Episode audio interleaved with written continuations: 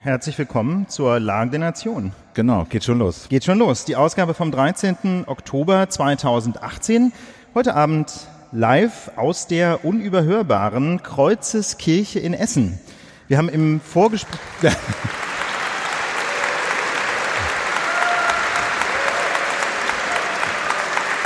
ja. Es ist, es ist wunderbar, dass ihr alle da seid. Ähm, das, und es ist eine Wahnsinnsakustik. Das hatten wir uns vorher gar nicht klar gemacht. Ja, also mir kommt das vor, mir kommt das vor wie so Genau. äh, mal wie, wie so eine architektonische Rache der Kirche an unserer Sch Sprechgeschwindigkeit. Die wird ja. häufiger auch von Zuhörern und Zuhörern kritisiert, dass es zu schnell ist. Aber hier sind wir jetzt durch die Architektur gezwungen, uns etwas abzubremsen. In der Tat. Weil- wir haben das auch schon geübt. Ja, Ja. wir haben gesagt, heute bekommt jede Silbe ganz viel Liebe. Genau. Ja. Ja, Ähm, einfach, genau, also- damit man das versteht. Ihr müsst uns ganz ehrlich, wenn, wenn man, wenn ihr den Eindruck habt, die Jungs rennen davon, rennen der Kirche Also davon, normalerweise, ja, dann, normalerweise ist es ja so. Sagen wir herzlich Ja. willkommen zur Lage der Nation. Ja, wir machen unsere Einleitung, alles klar. Lage live in Mainz. So, ich glaube, mit dem Echo ist das schwer. Genau. Oder obwohl jetzt ist ein bisschen weniger Oder? Echo, weil auch es mal okay Leute so? hier sind. Ah, man Ja, merkt schon, die Leute, äh, manche gehen- nicken, manche wackeln im Kopf. gehen- schon wieder Wir raus, ne? versuchen das mal mit der Liebe für die Silben. Vielleicht, Okay.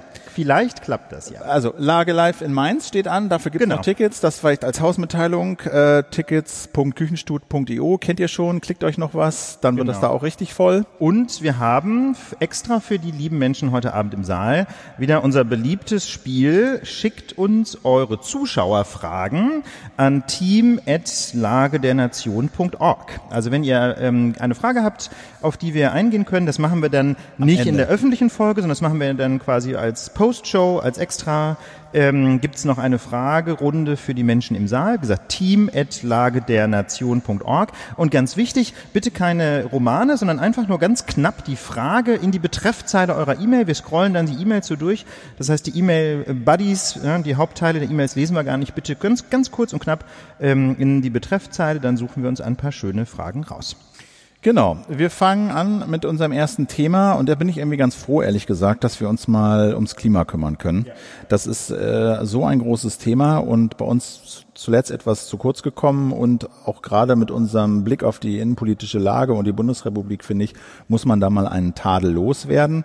Ähm, der äh, Anlass ist natürlich die Veröffentlichung des IPCC-Berichts, Genau. also dieses Forschergremiums im Auftrag der UNO ähm, der diese Woche veröffentlicht äh, wurde. Ja, also muss dazu so vielleicht zur Abgrenzung sagen, wir haben ja schon viel über Diesel gesprochen in den letzten Wochen.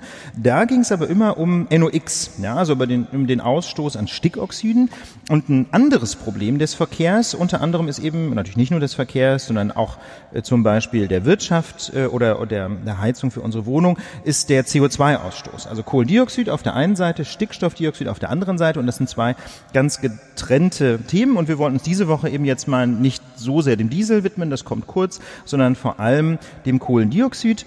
Denn auch da gab es in dieser Woche beunruhigende Nachrichten. Aber bevor wir dazu im Detail kommen, eine kurze Unterbrechung für eine Botschaft unserer Werbekunden. Werbung. Der Elektromobilität gehört sicher ein großer Teil der Zukunft. Das Elektroauto hat aber schon eine lange Geschichte. In der neuen sechsteiligen Podcast-Serie Die Zukunft ist elektrisch, ein Podcast über Elektromobilität von Audi, reist ihr ins 19. Jahrhundert zu den vergessenen Anfängen der E-Maschinen. Aber ihr reist auch nach China zu den neuesten E-Mobility-Trends. Ihr hört Experten, die über Entwicklung und Fertigung des ersten vollelektrischen Serienwagens aus dem Hause Audi berichten und von Startups, die mit ihren Ideen das Fahren mit Strom revolutionieren wollen. In Episode 3 bekommt ihr Einblicke in eine Denk- und Experimentierfabrik mit engagierten Makern, die an Prototypen tüfteln.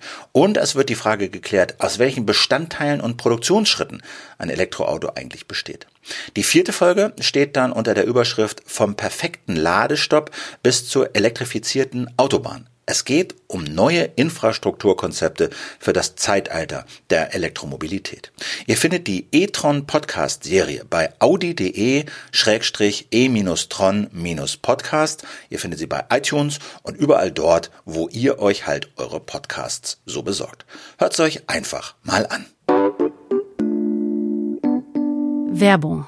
So, da sind wir wieder zurück.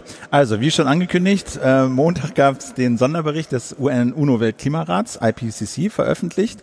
Und wir hatten auch äh, Hörerkritik, so nach dem Motto, die uns darauf hingewiesen hat, ja, die deutsche Presse, die würde das zu klein halten und den politischen Druck nicht äh, nach oben treiben, so wie das beispielsweise die englische Presse getan hätte? Genau, also dieser Hörer, ich habe das nicht gecheckt, dieser Hörer hat uns eine E-Mail geschrieben und meinte, ähm, auf der Startseite des Guardian, ja, also eine große englische Tageszeitung, vielleicht so grob vergleichbar mit der Süddeutschen Zeitung in Deutschland, sei das zwei Tage das Aufmacherthema gewesen, ja, auf der Homepage. Das wäre genau. natürlich schon eine sehr prominente Platzierung. Genau. Also ich, mein Eindruck ist auch, angesichts der Dimension dieses Problems ist es hier zu klein gefahren. Ja. Das würde ich, das würde ich unterschreiben. Und deswegen haben wir gesagt, äh, nehmen wir uns das heute mal vor die Brust. Genau, also mir ganz so klein würde es nicht gefallen. Nein, ne? aber ich finde, also, also, wie gesagt, in der Süddeutschen, in Deutschland zum Beispiel war es Thema des Tages, ne? das ist die zweite Seite prominent, äh, in den Informationen am Morgen. Im Deutschlandfunk gab es zwei Interviews, also, ne, aber trotzdem ist es sicher noch nicht prominent genug und vielleicht vor allem noch nicht im Bewusstsein aller Leute angekommen. Ja, das ist immer so das Problem mit diesen abstrakten äh, Problemen, von denen nicht alle sofort betroffen sind. Ähm, vielleicht, was, was an dieser Studie ganz interessant ist, ist, dass sie selber keine Wissenschaft gemacht hat. Also dieser Rat, der hat jetzt selber keine empirischen Studien angestellt, sondern es sind 91 Autoren aus 40 Ländern, die rund 6000 einzelne Studien ausgewertet haben, um sozusagen diese Frage zu beantworten, wie ist es möglich, die Erderwärmung auf anderthalb Grad im Vergleich zum Beginn des Industriezeitalters zu begrenzen. Genau, es ist also keine eigene Studie, die selber jetzt irgendwelche Messwerte ausgewertet hat, sondern man nennt das so eine Metastudie, ja, das heißt also quasi eine Ebene drüber, aber wenn man natürlich mit ähm, 91 Experten 6000 Studien auswertet, dann bekommt man einfach ein sehr, sehr breites wissenschaftliches Fundament und das merkt man dieser Studie auch an. Also wenn man, äh, da werden zum Beispiel die verschiedenen Prognosen, die angestellt werden, keine Ahnung, äh, diese und jene Konsequenz wird eintreten, die werden alle versehen mit einer Wahrscheinlichkeitseinordnung. Ordnung. Das finde ich total spannend. Das habe ich so noch nicht gesehen, gibt es vielleicht gelegentlich, aber ich habe das so noch nie gesehen. Da wird dann gesagt, also das, um mal ein Beispiel zu bringen, irgendwo der Meeresspiegel um zwei Meter steigen wird, das ist sehr wahrscheinlich. Andere Prognosen sind dann vielleicht nur, sind umstritten, andere sind höchstwahrscheinlich. Also in anderen Worten, diese Autoren sind sich schon der Tatsache bewusst, dass das jetzt alles keine exakte Wissenschaft ist im Sinne von, wir können das messen, sondern dass das Prognosen sind, die mehr oder weniger wahrscheinlich sind. Und ich finde das einfach sehr ehrlich, wenn man dann so dazu schreibt, na das wissen wir so, so und so und so genau. Das hat mir sehr gefallen. Ähm, anderthalb Grad habe ich gesagt. Es war ja immer die Debatte, es muss zwei Grad auf zwei Grad begrenzt werden. Das ist aber eine Konzession, die sozusagen diese UN-Weltklimakonferenz gemacht hat an die ähm, Schwellen- und Entwicklungsländer und eben die Pariser, die, ne? die Pariser in Paris, in ja. Paris genau zu sagen, ähm, hier und bitte Wissenschaftler untersucht mal, wie es um dieses 1,5 Grad Ziel bestellt ist, denn das ist das, worum es uns eigentlich geht und viele Schwellen- und Entwicklungsländer sind halt so vom Klimawandel betroffen, dass sie eigentlich auf diese 1,5 Grad hinaus wollen. Deswegen war weil, weil sie sonst einfach absaufen. Genau, weil Beispiel, sie sonst ne? einfach absaufen. Und deswegen war das war eben diese Fragestellung 1,5 Grad. Wie können wir das schaffen? Und ist, ist es noch zu schaffen? Ein Punkt dazu noch. Also es ist also zum einen ist es so, dass die Entwicklungsländer besonders hart betroffen sind. Ja, wenn sie zum Beispiel, also wenn es, wenn zum Beispiel um ein Atoll geht, irgendwo im Pazifik und der Meeresspiegel steigt, ähm, dann ist das halt einfach hinterher weg, dieses Atoll. Es gibt in, in der Tat Staaten, die möglicherweise vom Pazifik geschluckt werden, wenn das so weitergeht. Das ist das eine. Aber zum anderen äh, ist es natürlich auch so, dass ähm, die Ursachen des Klima Klimawandels vor allem von Industrieländern gesetzt werden. Das heißt also, wir ähm, spüren zwar viel weniger die Konsequenzen, setzen aber maßgeblich die Ursachen in den Industrieländern oder in den Schwellenländern. Und da haben sie auch gesetzt. Mit anderen Worten, es ist nicht nur eine Frage quasi der Solidarität, sondern auch eine Frage der Gerechtigkeit, einfach weil es ähm, weit, äh, weit überwiegend quasi unsere Verantwortung ja, ist. Wir leben auf deren Kosten. Wir leben auf deren Kosten und wenn die äh, und Entwicklungsländer sagen würden, hey, äh, wir hätten das gerne auch so wie ihr und zwar mit denselben Methoden, wie ihr das in den letzten 150 Jahren gemacht habt, dann äh, fährt der Erdball gegen die Wand. Also Stichwort ja. China, ne? Wenn, wenn also jetzt einfach mehr als eine Milliarde Menschen in China mit einmal alle, äh, alle dicke Mercedes fahren wollten, ja, also um mal ein Beispiel zu bringen, dann würde, hätten wir ein Problem. So. Also jetzt war die Frage, ist das noch zu schaffen? Dieses Klimaziel. Dieses Klimaziel 1,5 und die Antwort lautet ja, aber es müssen eben weitreichende und vor allen Dingen schnelle Veränderungen getroffen werden bei der Energieerzeugung, Landnutzung, Städtebau, Verkehrs, Bausektor, Industrie. Also einer der Co-Autoren hat dem Spiegel gesagt, diese Dinge müssen sofort einsetzen. Die nächsten zehn Jahre sind entscheidend in ihren Auswirkungen. So sagt Hans-Otto Pörtner im Gespräch genau. mit dem Spiegel. Ne? Und wenn, ihr dann, wenn man das jetzt mal so runterbricht, was muss getan werden? Ne? Also die sagen, bis 2030 müssen die Emissionen im Vergleich zu 2010 um 45 Prozent fallen. was echt viel ist. Spätestens die Hälfte ne, runter. Spätestens bis zum Jahr 2050 muss Kohlenstoffdioxidausstoß sozusagen null sein. Also wenn noch, was, wenn noch was ausgestoßen wird, muss das irgendwo anders wieder eingefangen werden. Muss man sich überlegen, netto gar keine CO2-Emissionen. Es gibt natürlich bestimmte, ähm, wie soll ich sagen, bestimmte Mobilität, die man nicht ganz ohne CO2 haben kann. Denken wir an Flugreisen, ja. Aber dann muss eben zum Ausgleich für diesen Antrieb von Flugzeugen an anderer Stelle aktiv Kohlendioxid aus der Luft entfernt werden. Diese Wälder ja. aufforsten zum ja, Beispiel. zum Beispiel. Ne? Wälder aufforsten ist eine Möglichkeit. Wir hatten diese Diskussion im Freundeskreis unlängst, ähm, weil wir ja vor einigen Folgen auch mal einen Werbespot von einer Flug Fluglinie hatten. Da ähm, gab es dann so in meinem Freundeskreis durchaus Diskussionen darüber, ob das denn legitim sei.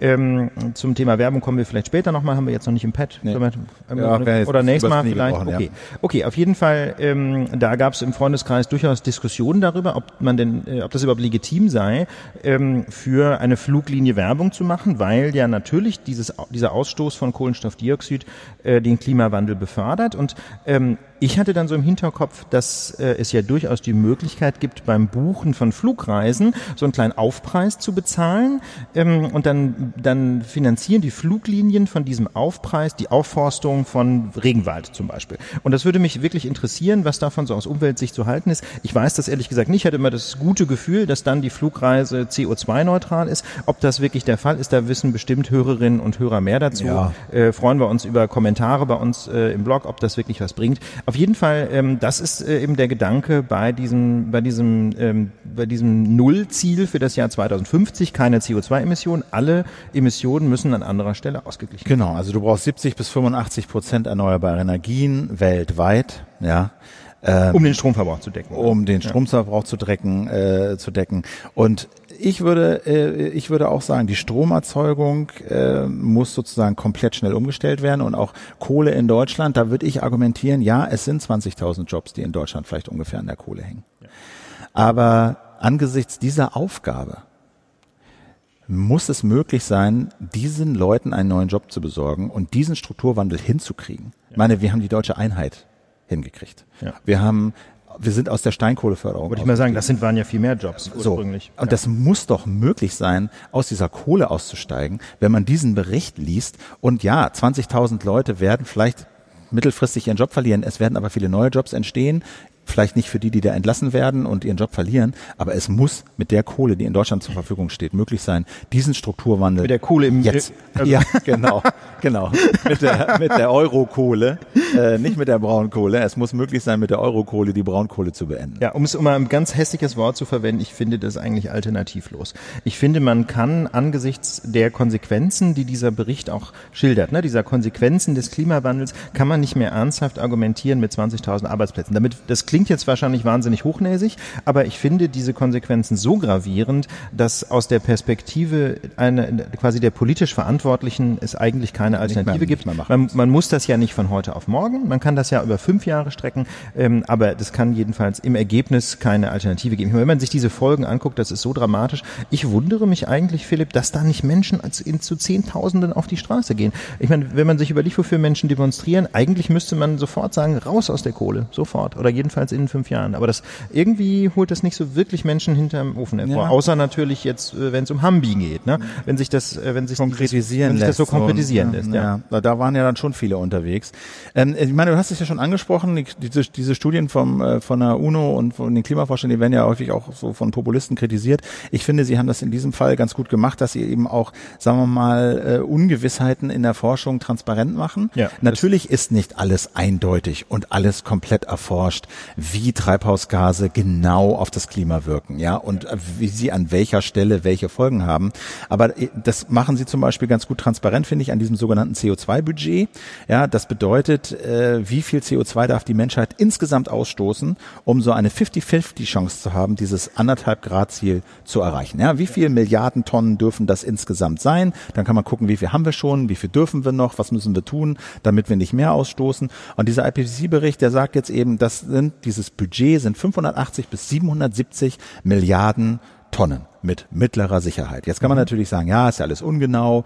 Und die sagen, ja, es ist ungenau, weil wir eben nicht genau wissen, wie genau diese Klimagase auf das Klima denn jetzt genau wirken. Unterm Strich ist dieses Delta aber nicht wirklich so groß. Also Delta meint- meint der diese Unterschied, Spanne, diese ne? Spanne, Ja, ja. mhm. Das sind 580 bis 770 Milliarden Tonnen, das klingt erstmal groß. Unterm Strich sind es, ist es aber einfach nur, Sind es fünf nur Jahre, Ein, ein ja, paar beim- Jahre, ein paar Jahre, die wir früher oder später CO2-neutral leben müssen. So, das, das sind drei, vier, fünf Jahre. Mehr ist das nicht, weil heute stoßen wir jedes Jahr 41 Milliarden Tonnen CO2 aus. 41 so. Milliarden Ja, Tonnen, unfassbar viel. So. Ja. Und also ich finde, da, da, da, das ist ganz gut und das haben sie ganz gut gemacht. Die Frage ist natürlich, ist die Welt jetzt auf Kurs? Ja. Nein, ist sie nicht. Natürlich nicht. Nein, wir sind auf Richtung 2,6, 4,0 Grad unterwegs mit dieser Spanne und wir wissen, oder die Forscher sagen, danach wird's dann halt brenzlig. Also es, die Folgen werden wir ohne, ohnehin spüren, auch bei 1,5 schon.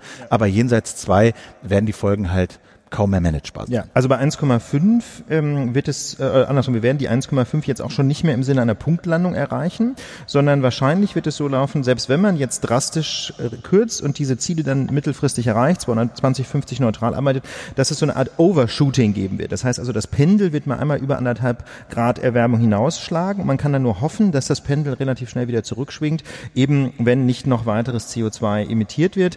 Ähm, das Problem dabei ist allerdings, dass es ähm, und da sind, gehen die Prognosen im Detail auch auseinander, aber wohl so eine ganze Reihe von sogenannten Points of No Return gibt, ähm, wo dann so eine Art Rückkopplungseffekte eintreten. Das heißt, wenn eine bestimmte Temperatur erreicht ist und über einen bestimmten Zeitraum gehalten wird, dann wird aus natürlichen Quellen einfach enorm viel CO2 oder auch Methan zum Beispiel freigesetzt. Permafrostboden zum Beispiel. Permafrostboden in Sibirien ist so der Klassiker. Da gibt es also bestimmte Böden, tausende von Quadratkilometern, die einfach dauerhaft gefroren sind und die wirken wie ein großer Schwamm für Kohlendioxid. Und wenn die jetzt aber auftauen, dann äh, muss man sich das Ist vorstellen Methan- wie so ein äh, Methan oder ich, weiß, also ich weiß nicht ganz sicher, ob es Methan oder Kohlenstoff Jedenfalls oder beides Treibhausgase, ist. ja. Jedenfalls Treibhausgase. Also Kohlenstoffdioxid ist ja nicht das einzige Treibhausgas, Methan ist ein anderes.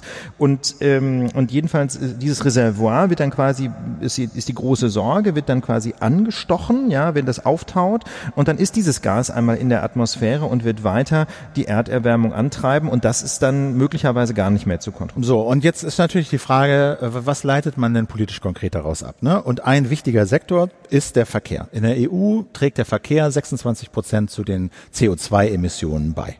Und Also ein Viertel. rund, Ein Viertel, Ja. genau. Und wir stellen fest, gerade und vor allen Dingen beim Verkehr ist bisher wenig passiert. Die Emissionen stagnieren, steigen zum Teil sogar, die CO2-Emissionen. Und jetzt gab es also diese Woche in Brüssel eine gute Gelegenheit zu sagen für die Politik, hey, Wissenschaftler, wir haben euch verstanden, wir haben den Bericht gelesen, jetzt ziehen wir mal an. Wir tun mal was. Wir tun mal ja, was. Wir könnten Denn- nämlich die CO2-Grenzwerte für Autos heruntersetzen. Na, da stehen momentan Verhandlungen an in Brüssel und äh, da könnte Genau. man ja sich vorstellen, Philipp, Naja, dass halt richtig was runtergesetzt wird. Also wir haben jetzt äh, Grenzwerte für, für Autos, die sind bis 2020, 2021, die sind Genau. fix.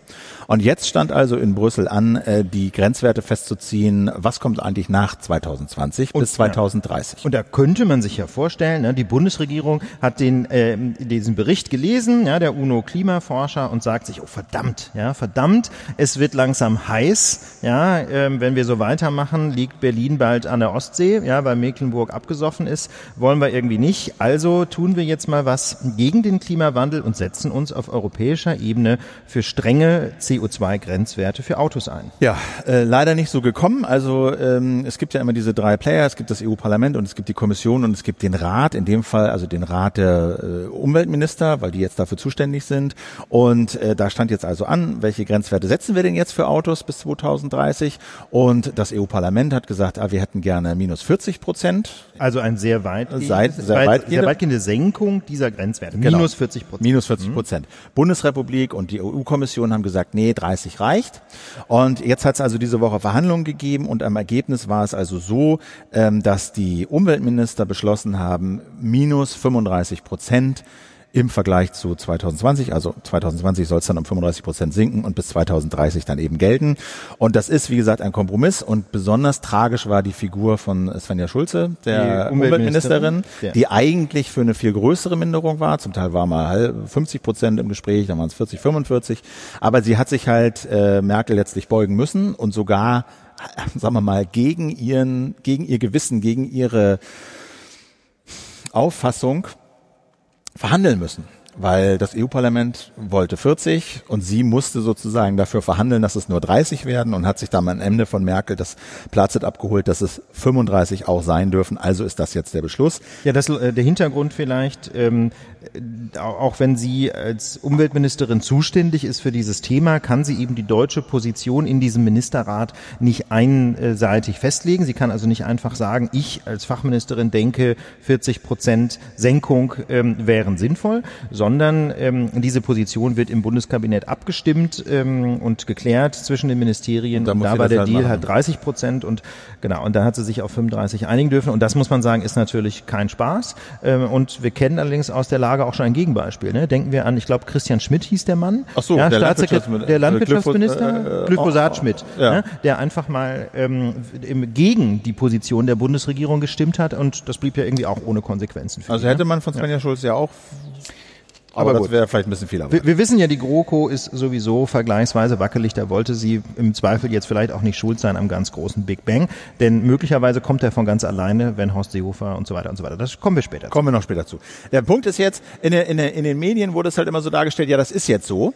Tatsache ist aber, es läuft der sogenannte Trilog. Also, ich habe es ja gesagt, die Umweltminister haben das jetzt beschlossen, minus 35 Prozent. Das EU-Parlament hätte gerne viel mehr, die EU-Kommission ein bisschen weniger. Und jetzt treten die also in diesen sogenannten Trilog und verhandeln miteinander. Und das Schöne daran ist, dass es nicht mehr so ist wie früher, wo das Parlament eigentlich nur Wasser einschenken darf und äh, so, so wie ich, Philipp. Äh, weißt du, und am Kopierer steht und dann irgendwelche Beschlüsse kopieren und dann abnicken darf, sondern die haben mittlerweile richtig viel mitzureden äh, und eben nicht nur ein Wörtchen und deswegen darf man mal gespannt sein, was da am Ende bei rumkommt. Ja, auf der anderen Seite, Philipp, so ganz unter uns, Position des Parlaments 40 Prozent, Einigungsvorschlag 35, also da spüre ich schon, dass da keiner so viel Beef haben wird zu sagen. Ja.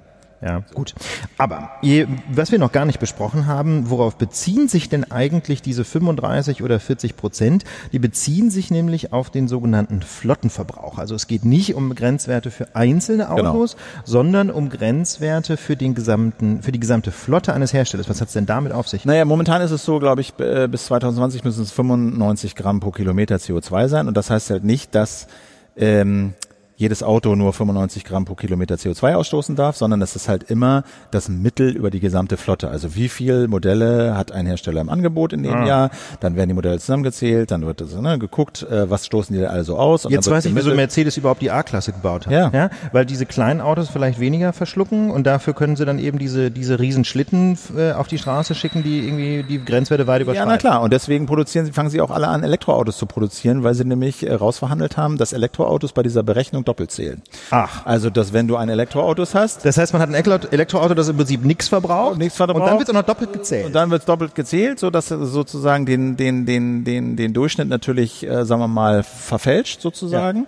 Ja, ja also du, du hast Also du baust ein Auto, das, das schluckt 300 Gramm pro, äh, C, oh, nee, Mikrogramm oder Gramm? Was Gramm, Gramm, Gramm pro Kilometer. Pro, pro Kilometer. Also und, aus. und dann produzierst du ein Elektroauto, das zählt doppelt. Dann gibt, heißt es 300 Gramm plus 2 mal 0 durch 3 macht 100 Gramm im Schnitt. So. Obwohl du einen riesigen krassen Spritschlucker auf die Straße was noch. Was noch dazu kommt, ist, dass äh, in diese Berechnung das Gewicht der Flotte mit einfließt. Das heißt, je also, schwerer, desto, je schwerer, mehr, darfst desto mehr darfst du ausstoßen. Also das heißt, das macht du, total Sinn. Das macht total Sinn. Also äh, das macht total Sinn, weil Deutsche ja schwere Autos bauen und wer soll die denn verkaufen und wie soll das denn gehen, äh, wenn jetzt das äh, nicht mit eingerechnet worden würde? Und so kann es halt sein, dass Kleinwagen äh, unter Umständen äh, da schlechter dastehen als große. Äh, aber es geht ja Gott Dank eh nur um die Flotte, Philipp. Ja, es geht um die Flotte. Aber, also, aber das, also das muss man, wir, wir machen uns da jetzt ein bisschen drüber lustig, aber man sieht einfach wieder, ähm, wie dann äh, offensichtlich der, Klar, also das, ich, gehe, ich, ich behaupte jetzt mal, ich bin ja bei diesen Hinterzimmergesprächen nicht dabei, aber ich behaupte mal, dass da die segensreiche Wirkung der deutschen Automobilindustrie nicht ausbleibt, wenn es darum geht, bei solchen Verhandlungen dann irgendwelche Details einzubauen, die dazu führen, dass die im Ergebnis so ziemlich bauen können, was sie wollen. Na klar.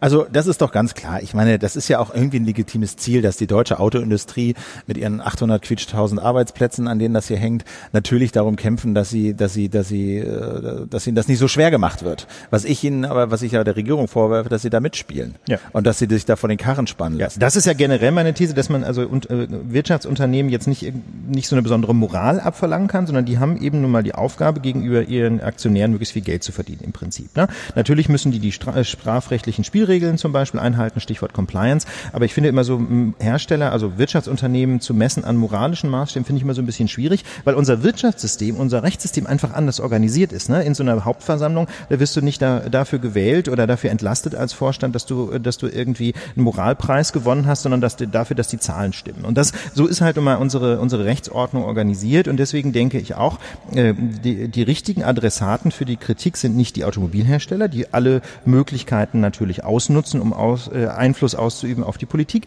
sondern die richtigen Adressaten der Kritik sind die Politikerinnen und Politiker, die da mitspielen. Ja, aber ich glaube zum Beispiel, dass diese, seien es jetzt 30 oder 35 oder 40 Prozent, in jedem Fall äh, wird das die Autohersteller vor sehr, sehr große Herausforderungen stellen. Also Du meinst, das ist schon unter dem ist Ergebnis schon, hart. äh, es ist nicht schon ohne. Also die müssen halt 2020 95 Gramm über die Flotte pro Kilometer erreicht haben. Das hat bisher, glaube ich, noch kein deutscher Konzern sozusagen. Ich meine 2020, das ist in zwei Jahren. Das Das, Und weißt wenn du? man sich die Zyklen in der Automobilindustrie anguckt, So. dann das heißt, die Autos müssten schon vor fünf Jahren oder so entworfen worden sein oder noch vor längerer Zeit, So. um das einzuhalten. Es ist, es ist wirklich schwer zu sehen. Das sind sozusagen umgerechnet auf Verbrauch sind das vier Liter, glaube ich, Benzin, vier- 4,1 und 6,3 Diesel. Das muss die Flotte im Schnitt halt in zwei Jahren äh, verbrauchen. Äh, wir glauben, also nach den Statistiken, die ich gesehen habe, ist noch kein, ist noch kein deutscher, ist noch Andersrum, kein deutscher. 4,1 Liter Benzin oder 3,6 Liter Diesel. genau, Ja. genau. Mhm. Ähm, äh, ist noch kein deutscher Hersteller äh, wie auf dem Weg dahin und es ist völlig unklar, wie das passieren soll, denn die äh, die Ausste die quasi der CO2-Ausstoß, der ist zuletzt noch gestiegen. Ja, Und das du ist fra- nämlich und du, das Problem. Und du fragst dich, wie kann das sein? Ähm, und die Erklärung ist relativ einfach. Es sind mehr Autos verkauft worden. Die legen eine längere Strecke zurück. Die Motoren sind zwar effizienter geworden, aber die, die Autos sind halt viel schwerer geworden. Die haben halt diese gesamten Effizienzersparnisse, die sie in den Dieselmotoren rausgeholt haben, Mhm. ja, also weniger Energie, gleiche Geschwindigkeit sozusagen, ähm, Damit auch weniger CO2, CO, ne? weil Sprit setzt sich halt äquivalent eins zu eins um in eins zu CO2. In, eins zu eins in CO2, haben sie halt dadurch wieder, sagen wir mal, kaputt gemacht, dass sie äh, schwerere Autos gebaut haben. Und das war auch der Grund zum Beispiel, warum sie den Diesel so äh, favorisiert haben, weil der Diesel relativ sparsam ist, also ne, beziehungsweise relativ effizient. Also du Im kannst- Bereich CO2. Im Bereich Ja. CO2, ja. Äh, Bei NOx sieht's anders aus. Bei NOx sieht's anders aus, aber bei, bei, bei CO2 ist es halt so. Du kannst dieselbe äh, quasi, äh, ja, du verbrauchst halt weniger Diesel äh, für dieselbe Leistung und deswegen äh, auch weniger CO2. Deswegen haben sie so auf den Diesel gesetzt und deswegen ist das halt auch für sie so ein Problem, dass der Diesel jetzt so schlecht dasteht.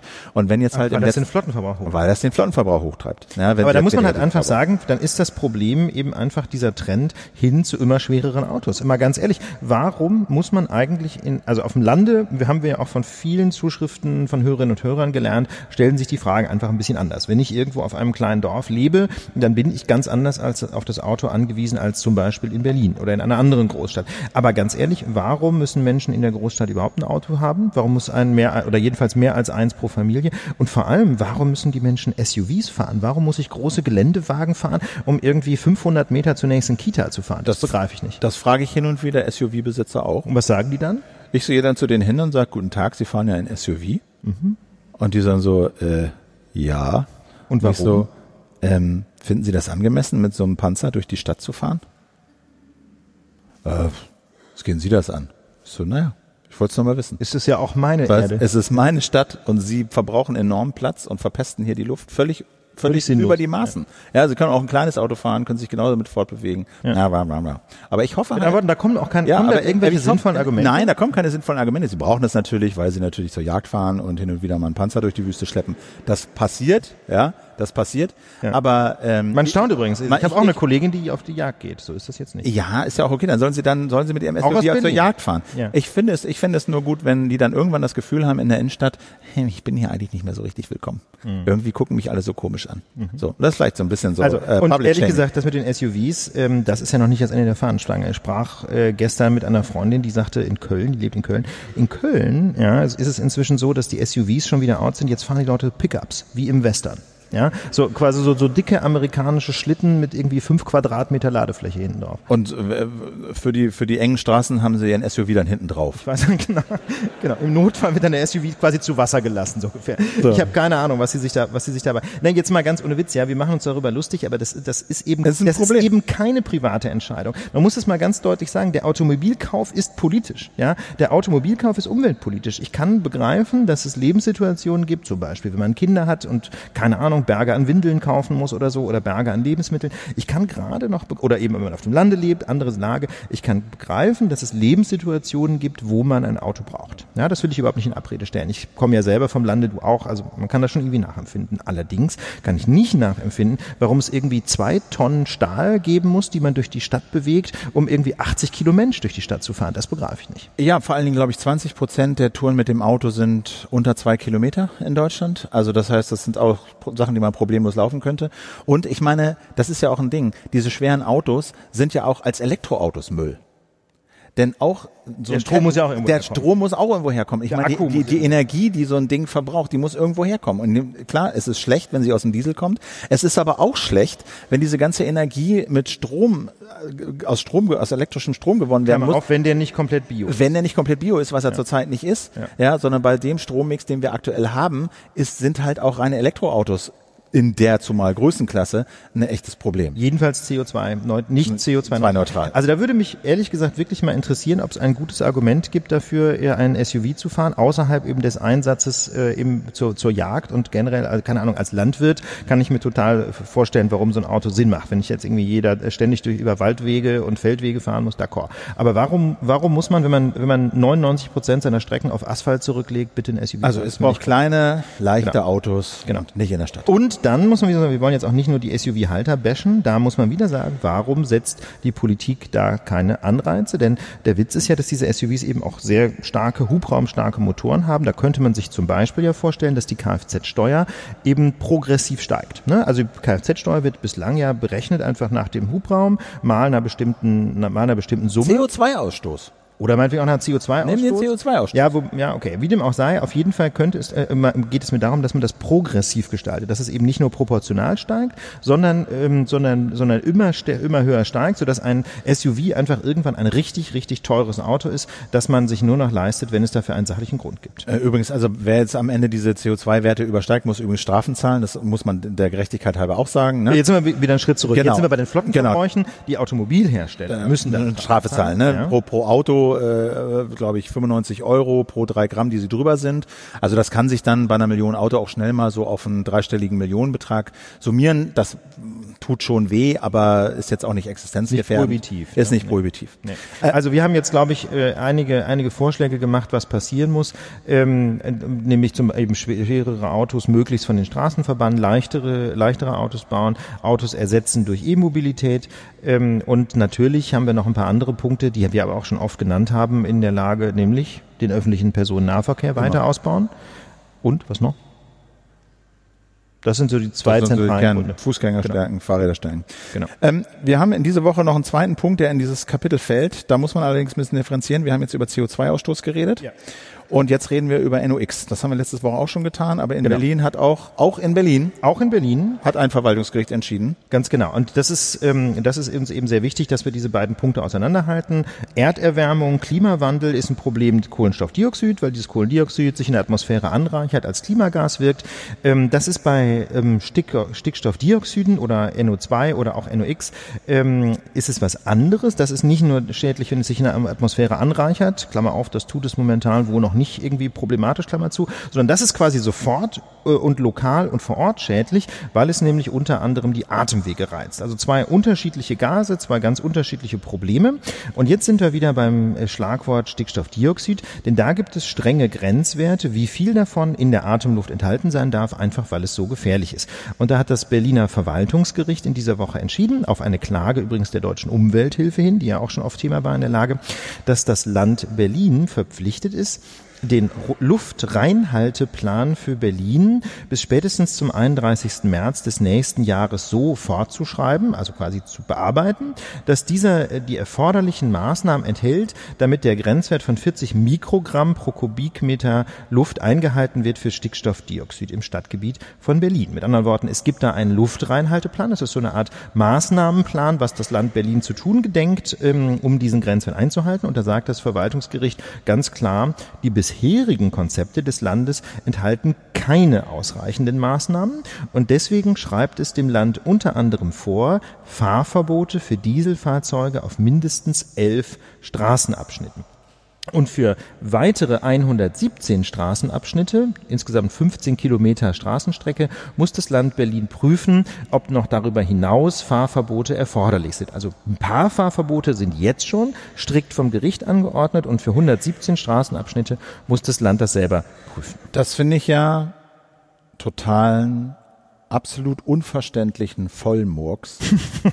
Wieso man in Berlin Straßenabschnitte Kurze, von, von einigen, paar hundert Metern, von ja. paar hundert Metern sperren muss, damit was passiert? Die Luft sauberer wird um diese Messstation herum? Ja, so ist Falls der da Plan. mal irgendwie ein Flaschensammler einschläft an diesem Mast. Warum, äh, ich meine, also, du stellst fest, du hast deine Messstation an diesen Straßen, da werden die Grenzwerte dauerhaft überschritten. Du Geht stellst nicht. fest, wir brauchen einen Re- Lufthaltreinhalteplan, das, was wir bisher haben, ist Murks, das funktioniert nicht. Gericht sagt, ja, Fahrverbote müssen sein.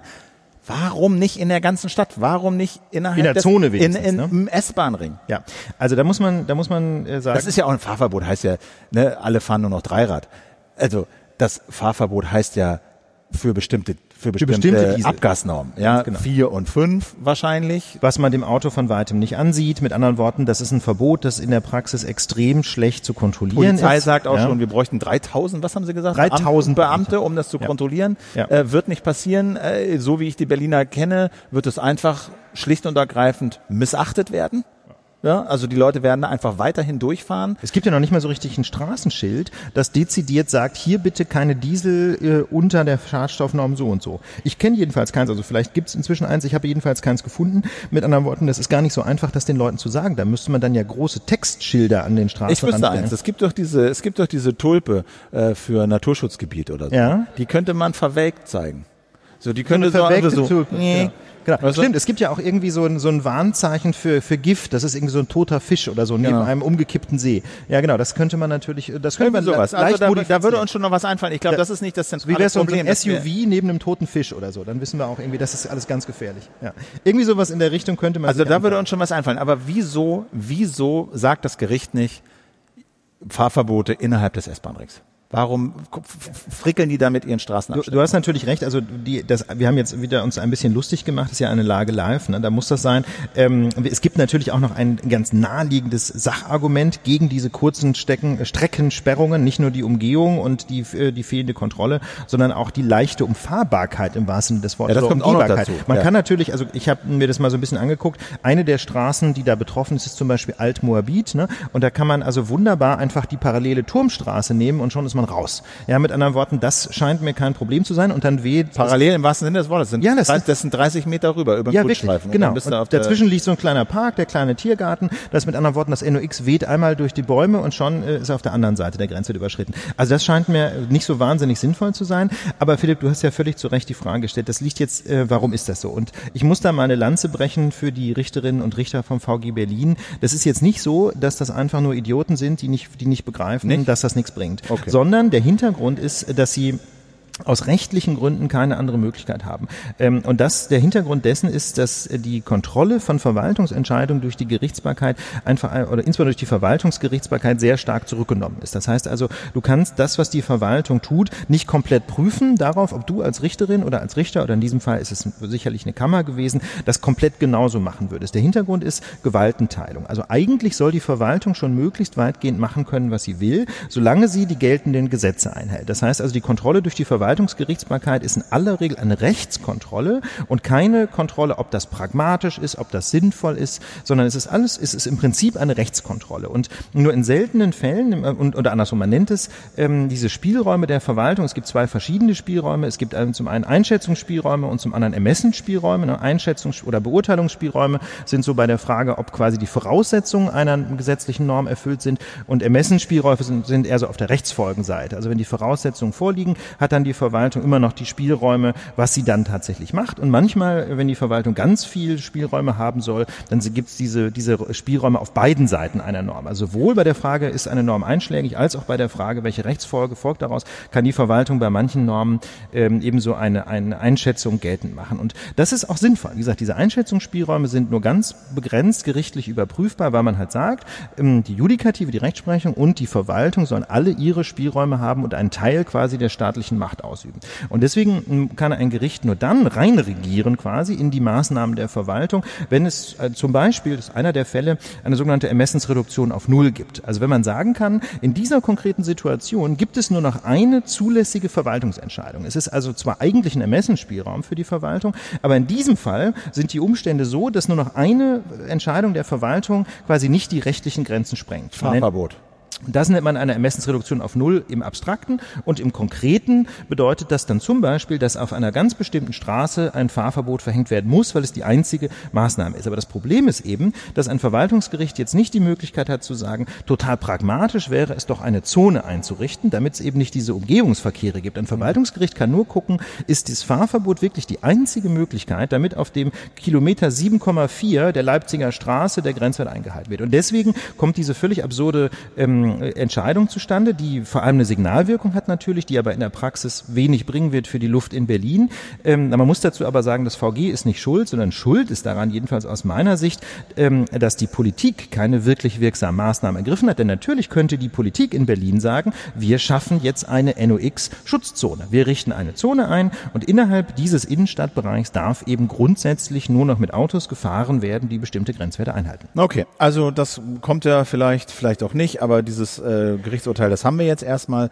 Und ähm, ja, was, was fordern wir eigentlich? Das, was wir schon immer gefordert haben. Wir brauchen mindestens eine blaue Plakette für die Autos, die fahren dürfen. Genau. Was, was soll bedeuten, die blaue Plakette? Das sollte man vielleicht nochmal deutlich sagen. Das also, ne, die blaue Plakette haben dann Autos, die in so eine hoffentlich noch zu einzurichtende NOx-Sperrzone einfahren dürfen. Mhm. Und idealerweise sind das Autos nicht nur einfach Euro 6, sondern Euro D-Temp, also Fahrzeuge 6 D-Temp. Äh, Euro 6 D-Temp, also Fahrzeuge, die auch vom ADAC nachgemessen wirklich heute den Grenzwert auch auf der Straße einhalten, der ihnen gesetzlich vorgeschrieben ist. Und solche Autos dürften dann noch einfahren und das wäre auch leicht zu kontrollieren und du musst nicht irgendwie, die Polizisten müssen nicht irgendein Nummernschild in irgendeinen Taschenrechner reintippen, um bei irgendeinem Zentralregister des Typen Schild von dem Auto abfragen zu können, was, was für eine Euronorm die es jetzt erfüllt oder nicht. Genau, also das wären, das wären dann zwei Forderungen, die ziemlich eng zusammenhängen. Zum einen Emissionsschutzzonen in den Innenstädten, kein Stückwerk. Hier irgendwie in, in Hamburg ist das Problem ja ähnlich gelagert. Ne?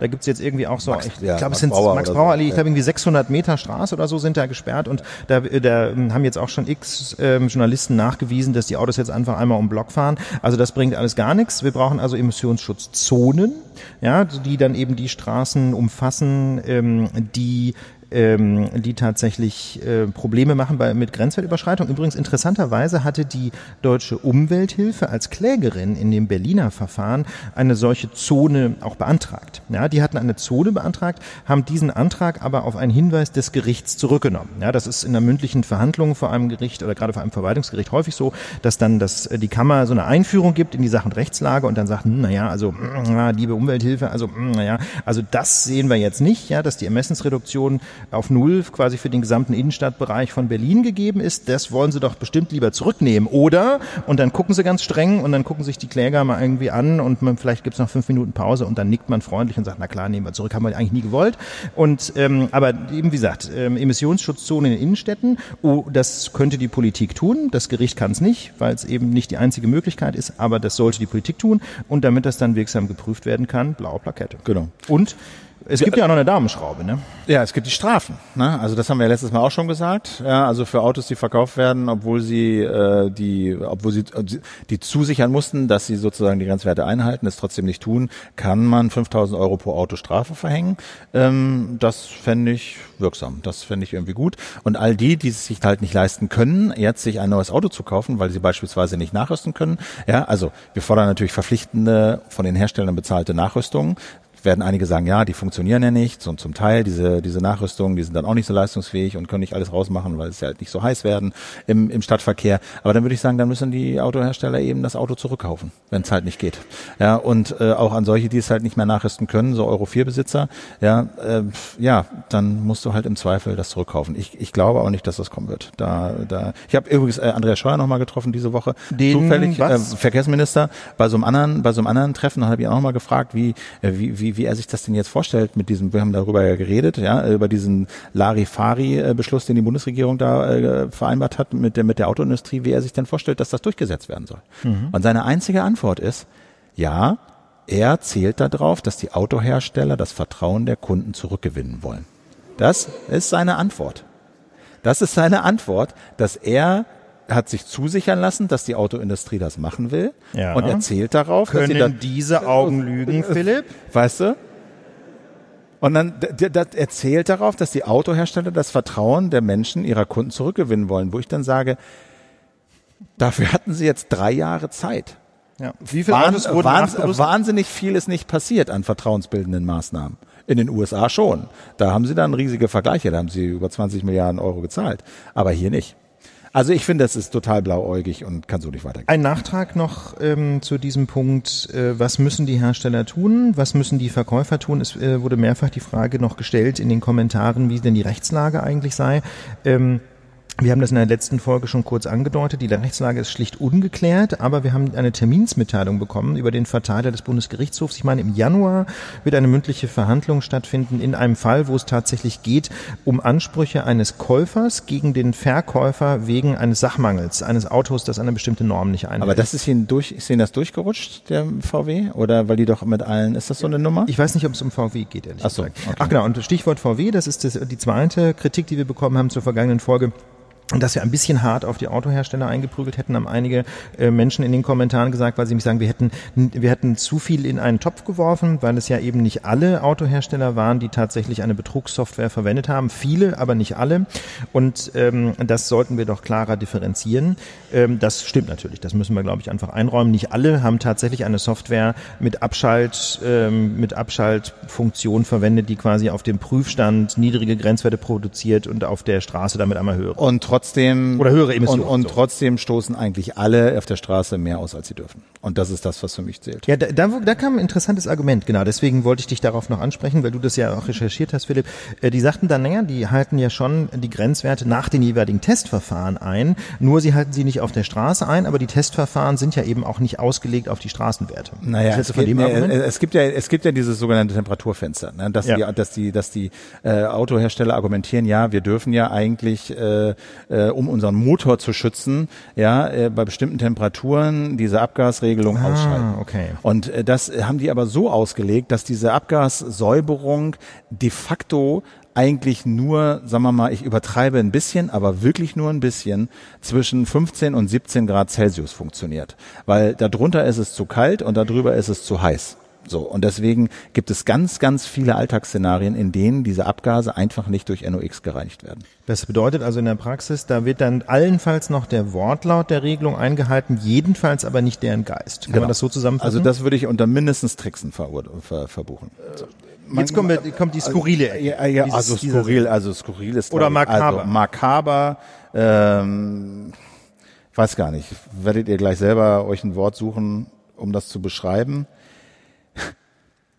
Fangen wir mit dem Personal an. Das ist ja, Ja. bei James Also diese Bond bei, bei James Ja. Bond Geschichten immer ganz wichtig. Genau. Man, man muss mit dem Personal anfangen. Genau, denn dieser, dieses, dieses Personal erinnert einfach an düsterste Geheimdienstkrimis. Ne? Ja, Das ist auch mittelalterlich eigentlich. Ne? Also es sind mittelalterliche. Gab es schon im Mittelalter Geheimdienste? Wahrscheinlich Wie sich schon, das ne? für eine mittelalterliche Story gehört, gibt es einen bösen Fürsten, Genau. der eine zentrale Rolle spielt. In diesem Fall Mohammed bin Salman, wir nennen ihn in der Folge MBS, ja, Kronprinz von Saudi-Arabien. Philipp, was ist das für ein Typ? 33 Jahre, sehr dünnhäutig, mag keine Kritik, kann damit ganz schlecht umgehen, ist aber ein sehr, nicht aber, ist ein sehr widersprüchlicher Charakter. Einerseits. Einerseits, genau, ist er so ein Reformer und, und, und, und, und als solcher präsentiert er sich auch, als solcher wird er in vielen westlichen Demokratien auch hofiert. Ein Mann der Zukunft.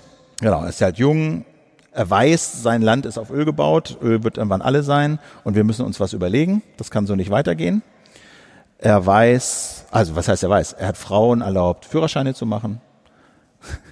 Dass man so eine Nachricht als Fortschritt verkauft, ist auch äh, Ja, aber immer, passiert, passiert alles auch ist nicht oft, relativ, ne? Philipp. Es Ja. geht jedenfalls voran. Ja. Frauen dürfen auch ins Stadion. Stadion, zu Sportveranstaltungen. Ja, er hat der Korruption den Kampf äh, angesagt in Saudi-Arabien. Er hat auch mal, und das ging ja auch so ein bisschen durch die Medien vor einiger Zeit, er hat ja 100 äh, korrupte Mitglieder seiner Familie ins Ritz-Carlton eingesperrt, also in so ein Nobelhotel und hat gesagt, pass mal auf, ihr könnt euch hier gerne in der Bar bedienen, aber ihr kommt hier nur raus, obwohl Alkohol wird es da nicht geben in der Bar, glaub aber, aber trotzdem dürfen sich in der Bar bedienen beim Jasmintee und äh, ihr kommt hier nur raus, wenn ihr das, was ihr erbeutet habt, hier illegalerweise abgebt. Ja, das heißt so eine Art Haft im goldenen Käfig, ne, bis man die goldenen Eier abgibt. Genau. Das war so die Idee. Und, und das ist so die eine Seite, und wo alle gesagt haben, ah, da kommt ja jemand und der hat's verstanden, Saudi-Arabien braucht eine neue Zukunft und er ist der große Reformer und Frauen haben MBS Führerscheine. kennt die Zeichen der Zeit. So. Dachte man. Andererseits, Hat er halt offensichtlich viele dieser Ritz-Carlton-Gefangenen äh, misshandeln lassen. Einige haben es nicht überlebt, ihren Aufenthalt in diesem Hotel.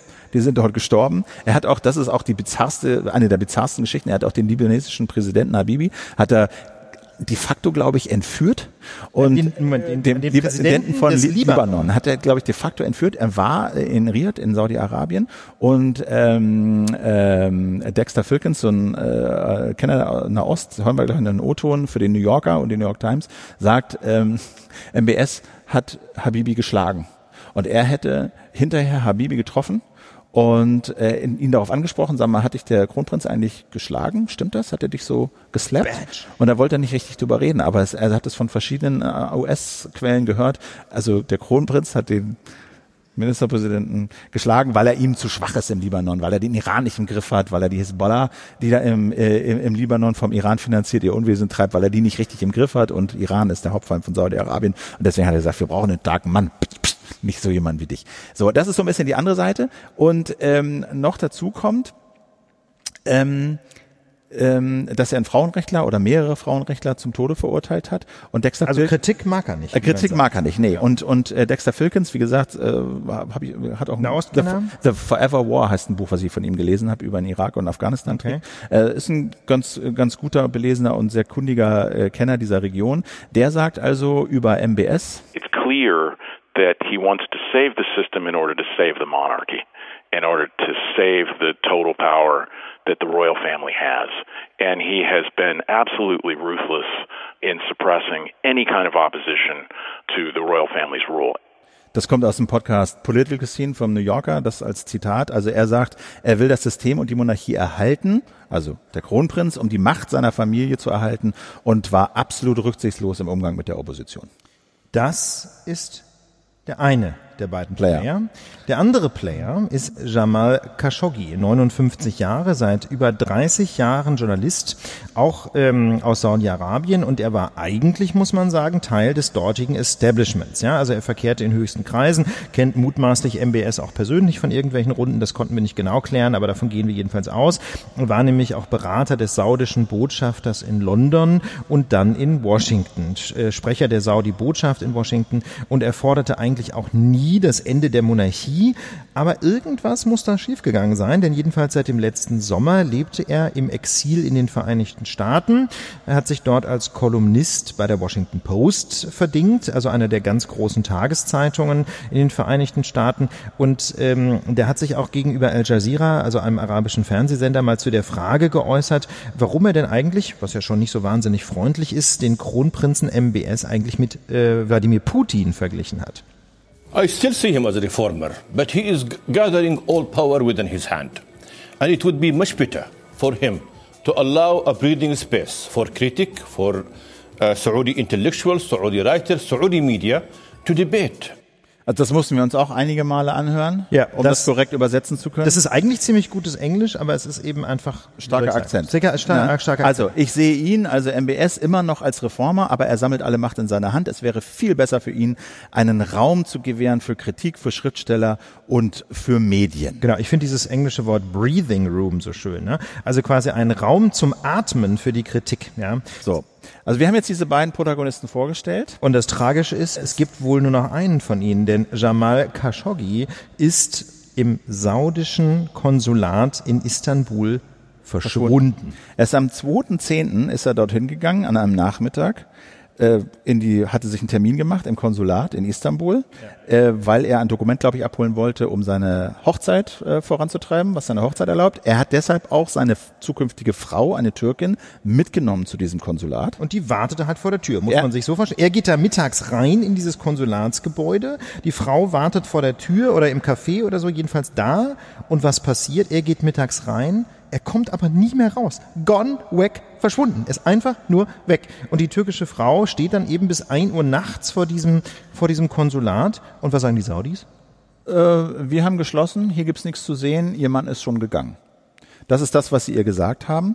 Und die Korrespondentin der New York Times in Istanbul erzählt aber ein bisschen eine andere Geschichte. Also am Anfang war das wohl alles mega nebulös. Ja, die Türken mögen die Saudis auch nicht, haben erstmal ihre Videokameras geguckt, die da alles überwachen und haben niemanden wegfahren sehen, der so aussah wie Khashoggi. Und alle waren sich dann irgendwann sicher, also die Botschaft hat er zumindest lebend nicht verlassen. Und dann kamen halt immer mehr Details, mehr Details, mehr Details raus. Und die New York Times Korrespondentin in Istanbul, die hat dann äh, rausgefunden, dass am selben Tag, wie Khashoggi in dieses Konsulat gegangen ist, 15 Mitglieder des saudischen Geheimdienstes in Chartermaschinen in Istanbul gelandet sind. Die sind dann am selben Tag auch zurück, aber vorher sind sie also gelandet, sind dann vom Flughafen äh, losgefahren, hatten viele Koffer dabei und sind dann auf den Bazar gegangen, um sich noch weitere Koffer zu besorgen. And the Turkish officials started describing them as a hit squad. They came with boxes and you know suitcases. They also went to the bazaar and bought more suitcases on their way in. And then they went into the consulate. So, da haben sich also mehr Koffer besorgt und mehr Kisten besorgt und sind ins Konsulat. Übrigens, der O-Ton stammt aus dem tollen Podcast The Daily von der New York Times. Dann, Jetzt wird's richtig schlimm. Dann Jetzt wurde nämlich richtig schlimm. bekannt, was sie noch so alles an Bord ihres Charterflugzeugs hatten. Nochmal äh, die Korrespondentin von New York Times. Among the equipment that the 15 Saudis brought in with them was a bone saw. So the accumulation of information is pointing to the theory put forward by some Turkish officials that he was killed within a couple of hours of entering the consulate and dismembered and taken from the consulate in suitcases or boxes that were loaded into the cars. also, unter der Ausrüstung, die die 15 Saudis mitgebracht haben, war eine Knochensäge. All diese Fakten kumulieren, sagt sie in der Theorie, dass Khashoggi innerhalb weniger Stunden nach Betreten des Konsulats ermordet wurde, zerteilt wurde und in Kisten und Koffern abtransportiert wurde. Ja, da muss man natürlich dazu sagen, das sind alles im Wesentlichen Infos von türkischen Geheimdiensten. Ja. man kann das also natürlich alles wieder nicht so richtig neutral prüfen, aber die Geschichte klingt schon einigermaßen plausibel und ähm, nochmal Dexter Filkins vom New Yorker findet nämlich, dass diese Beweise ziemlich erdrückend sind. I, I think what's really disturbing about this is that the evidence is pretty clear uh, what happened. Um, something really terrible happened. I think at best he's been kidnapped, but I think the, the evidence points towards a terrible, terrible murder. And, you know, this is a state assassination of a columnist for the Washington Post who was living in the United States. I mean, it's absolutely shocking, and I'm surprised at how restrained uh, the Trump administration has been. Ja, und der, der Grund, glaube ich, äh, der, der war, also Was ist denn die, diese Restrained Reaction, sollten wir vielleicht nochmal kurz Ja, nennen? da ist, äh, Trump hat gesagt, ja, ich habe davon gehört, klingt schrecklich, wir gehen dem nach. Danke, nächste Frage, sinngemäß. Mit anderen Worten, Ja. Trump hat da überhaupt kein Interesse. Ö3 wird überhaupt kein Interesse dran und der Grund ist, glaube ich, also äh, das wird immer spekuliert, warum sollten sie ihn denn umbringen? Es gibt da zwei Gründe. Das eine ist, er hat halt seine Kolumne in der Washington Post. Mit das anderen hat, Worten, das hat eine enorme, äh, enorme Breitenwirkung. Ja, enorme Reichweite. Ich habe auch noch mit einer mit einer Frau aus so einem, äh, sagen wir mal, sehr angesehenen einem äh, deutschen Politikberatungsinstitut äh, gesprochen über den Fall. Und das war eher so im privaten Umfeld, deswegen kann ich das jetzt nicht so zitieren, aber die meinte, ähm, äh, also der Grund sei eben Washington Post, Riesenreichweite, das ging ihm richtig auf die Nerven. Und ähm, sie geht aber auch davon aus, dass er tot ist. Also, ne, und Konsequenzen äh, für den Kronprinzen? Er ist ja nur Kronprinz, ne? Der Prinz könnte ihn, sein Vater könnte ihn ja eigentlich absetzen und sagen, Kronprinz. Du nicht mehr, der nächste. Du nicht mehr. Ja. Ähm, aber das ist eher unwahrscheinlich, äh, sagt sie. Äh, wahrscheinlicher ist es eher noch wegen dieses Kriegs im Jemen, ja, also wo Saudi-Arabien ja mit äh, einigen anderen Staaten gegen Houthi-Rebellen kämpft, die vom Iran finanziert werden und äh, extrem erfolglos. Äh, und äh, das meinte sie, sei eher noch ein Grund, warum er vielleicht wieder ins zweite Lied zurücktreten muss, aber sich nicht, sicher nicht so ein, so ein Mord. Und Dexter Filkins sagt auch, äh, dieser Mord, der ist halt komplett nach hinten losgegangen. Also die haben sich da völlig verrechnet, die haben überhaupt nicht damit gerechnet, dass seine Frau da mitkommt zu diesem Termin, ja. dass sie da vor dem Konsulat steht ähm, wartet. und ja. wartet und dass das alles überwacht und rausgefunden wird, ähm, sagt er, damit hätten sie wohl nicht gerechnet. Ähm, Picard, das ja. ist natürlich einfach, das ist natürlich einfach, wenn es denn so stimmt, wie gesagt, wir müssen es immer dazu sagen, wir waren nicht dabei, aber es klingt eben doch schon nach einer ziemlichen Räuber, äh, nach einer ziemlich gruseligen Geschichte. Und da muss man sagen, ähm, das ist immerhin auch ein Staat, äh, Saudi-Arabien, mit dem Deutschland kooperiert. Denn Deutschland liefert ja im, äh, beständig Waffen an Saudi-Arabien. Und das, äh, obwohl ja eigentlich es an die Grundlinie gibt, äh, dass keine Waffen an Staaten geliefert werden sollen, die äh, aktiv an Kriegen teilnehmen, ja, außerhalb Europas jedenfalls. Ähm, aber da gab es ja wohl im Koalitionsvertrag so eine kleine weiche Stelle, Philipp. Ja, äh, das, die, die, und diese weiche Stelle äh, bedeutet, dass sozusagen äh, Bestandsschutz gewährt wurde für Vorgenehmigungen. Also schon bevor sozusagen dieser Koalitionsvertrag abgeschlossen wurde, gab es natürlich Anträge und Vorgenehmigungen für solche Exporte nach Saudi-Arabien von großen deutschen Herstellern. Das muss ja alles genehmigt werden, ja. ne, vom Sicherheitsrat, glaube ich. Äh, heißt das so, Sicherheitsrat? Ja, Merkel da so ein Sicherheitsrat, das ist so ein Untergremium ähm, der Bundesregierung. Ne, wo Merkel Oder Sicherheitskabinett, ich bin nicht ganz sicher. Hm? Äh, wo Merkel, ja. Wirtschaftsminister, Außenminister und so drin sitzen und die müssen halt diese Exportanträge äh, abnicken und ähm, da äh, sollten sozusagen sagen, diese Voranträge, Vorgenehmigungen, die sollten Bestandsschutz haben. Und das hat jetzt halt dazu geführt, dass eben diese Voranträge auch endgültig genehmigt werden können. Und das ist passiert äh, nämlich im Umfang von 254 Millionen Euro. 250 äh, Millionen. Gut. Kriegsgut ist teuer, insofern weiß man jetzt nicht, um was es ganz genau geht, aber jedenfalls auch kein unerheblicher Auftrag und ähm, und das eben an ein Regime, das, wenn das alles so zutrifft, ähm, nicht nur Kriege führt, sondern auch äh, vor politischem Mord an einem Kritiker nicht zurückschreckt. Ja, und in einen Krieg verwickelt wird, den die, den die Vereinten Nationen als aktuell größte humanitäre Katastrophe führen, wo 22 Millionen Menschen auf der Flucht sind im Jemen, wo sich halt äh, äh, wie gesagt, der Iran und Saudi-Arabien letztlich so einen Stellvertreterkrieg äh, äh, liefern. Ja. ja und auch, ähm, wenn man ehrlich ist, auch ein Krieg, über den viel zu wenig berichtet wird. Ne? Über den Krieg in ja. Syrien wird natürlich viel berichtet, weil da einfach sehr viele Menschen unter anderem nach Deutschland geflohen sind. Ähm, der Krieg im Jemen hingegen, der äh, wird weitestgehend oder ferner liegen. Ignoriert, ja. ja. Aber diese, dieser Fall, denke ich, wirft äh, nochmal ein Schlaglicht auf so ein ganz klassisches äh, Dilemma der Außenpolitik. Ähm, man kann natürlich jetzt einfach sagen, warum macht Deutschland das? Ne? Ist das nicht total unmoralisch, an ein solches unmoralisches Regime wie Saudi-Arabien Waffen zu liefern? Äh, zum einen ja, ist das nicht grundsätzlich ein Problem und zum zweiten ist es nicht ganz konkret auch ein Problem, weil mit diesen Waffen ja äh, eben mutmaßlich dann auch der Jemenkrieg weitergeführt werden kann. Ja, das heißt, moralisch wäre es möglicherweise die bessere Position zu sagen, das geht ja überhaupt gar ja, nicht. Aber, aber was spricht denn dagegen? Also wir haben das ja im Vorhinein, wir sitzen ja, wisst ihr ja auch, wir sitzen im Vorhinein immer zusammen und machen als hier so ein Pad und äh, diskutieren dann nicht alles am Ende durch, aber wir machen uns schon immer so ein bisschen Gedanken, ähm, worauf wollen wir denn hier hinaus? Ja. Und das haben wir uns dann auch hier gefragt. Worauf wollen wir hier hinaus? Was, was ist unser Punkt, wenn wir sehen, äh, da gibt's halt dieses Regime in Saudi-Arabien, da gibt's diesen Krieg mit Millionen Toten und äh, 22 Millionen Flüchtlingen und Deutschland liefert oder deutsche Firmen liefern, abgenickt äh, vom, von, von, von Merkel letztlich auch, äh, Waffen in dieses Kriegsgebiet. Und heizen diesen Konflikt. Und heizen diesen Konflikt ein. Und ich, ich muss ehrlich sagen, ich habe dafür kein Verständnis. Ja, genau. Und das ist halt die, das ist die eine Position, ähm, die wird zum Beispiel auch geteilt vom grünen Außenpolitiker Omid Nuripur, der, äh, der sagte, ähm, jetzt O-Ton, es ist nicht auszuhalten, wie Reden und Handeln der Bundesregierung auseinanderfallen. Was muss denn noch passieren, damit die Bundesregierung keine Waffenexporte mehr nach Saudi-Arabien genehmigt? Ja, gute Frage, kann ich nur sagen. Aber ja. wir haben das Ganze mit, mit, mit Dilemma überschrieben. Warum ist das, warum ist das, genau. wo ist da das Dilemma? Also ich muss gestehen, ich habe keine klare Position Ich teile da auch diese Kritik und muss sagen, ich habe da auch wenig Verständnis für. Auf der anderen Seite finde ich, sollte man die Gegenposition zumindest benennen. Und die, ähm, die hat zum einen natürlich den innenpolitischen Grund, dass diese Waffenexporte natürlich wiederum Arbeitsplätze sichern. Das ist ja so häufig in der Politik ein, ein Joker. Ne? Da gibt's dann irgendwelche Abgeordneten, die in irgendwelchen Wahlkreisen sitzen und dort gibt's einen großen Waffenhersteller und so weiter. Ja, das ist so die eine Argumentationslinie, weswegen gesagt wird, diese Waffenexporte müssen sein. Wie gesagt, ich will mir das nicht zu eigen machen, ich referiere das nur.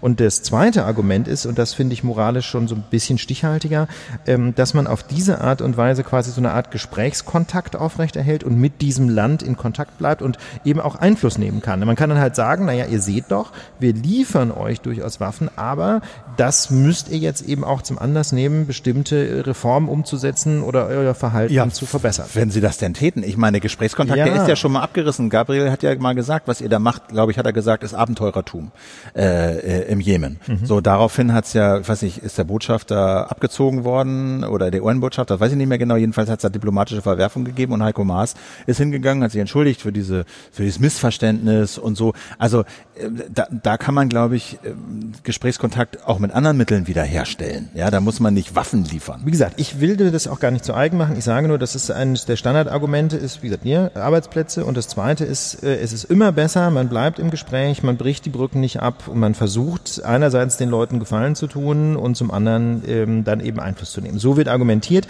Wie erfolgreich das im Einzelfall ist, vermag ich nicht einzuschätzen. Ich, wie gesagt, neige persönlich auch eher der Gegenposition zu, muss ich ehrlich sagen. Morgen äh, wählen die Bayern. Genau. Wir, wir gehen zurück ins Inland. Wir gehen ja. zurück ins Inland. Muss man erstmal kurz durchatmen. Wir haben ja jetzt gerade hier so eine Räuberpistole erzählt, Philipp. Es ist ganz viel Blut geflossen. Es war von Knochensägen die Rede und von Waffenexporten. Jetzt müssen wir erstmal tief durchatmen. Ja, aber bösartig ja. formuliert könnte man auch argumentieren, Bayern ist nicht so weit weg davon. Na, jedenfalls werden die Waffen im Zweifel bei Kraus Maffei gebaut. Ne? Egal.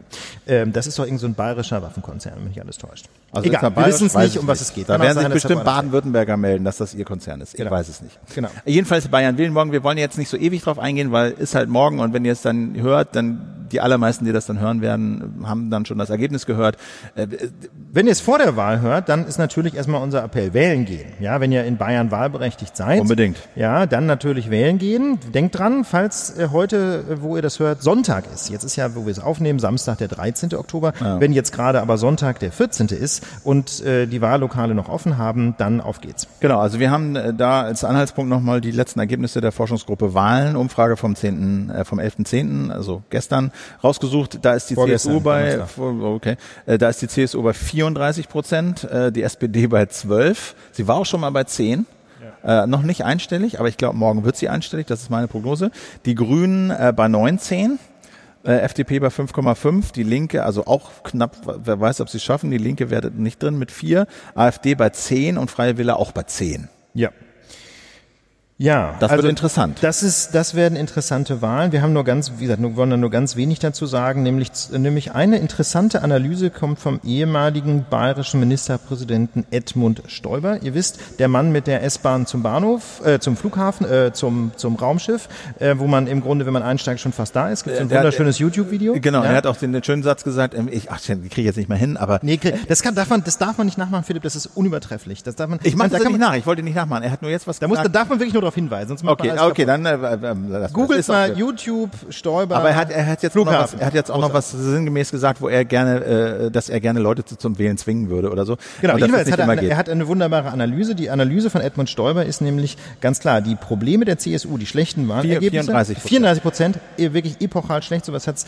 zuletzt Anfang der 50er Jahre gegeben. Diese Probleme sind nicht etwa durch die CSU-Politik entstanden, nein, sondern durch Zuwanderer. Und damit meint er natürlich nicht Migranten und Refugees, denn die dürfen ja nicht wählen, sondern, sondern scheiß Bremer und scheiß Hamburger. Bremer und Preußen und überhaupt. Und äh, ja, diese ganzen Leute, die in Bayern die Wahlen versauen. Ja.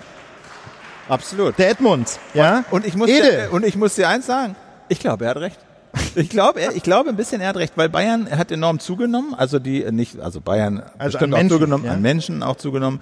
Ähm, und äh, ich glaube, das sind, äh, ich glaube, das ist so weit hergeholt nicht, dass da eben Ganzen viele, äh, ja, dass also da wirklich viele dabei sind, die einfach zugereist sind, weil das da schön ist, weil man da gut arbeiten kann. Aber äh, CSU? Ja, dafür darfst du natürlich nicht mit deinem Fahrrad fahren, wenn das Licht ausgefallen ist. Darf man natürlich auch im Rest der Republik nicht, nur im Rest der Republik. Habe ich schon mal erzählt, die Geschichte wahrscheinlich. Ne? Hat es Probleme gegeben, Philipp?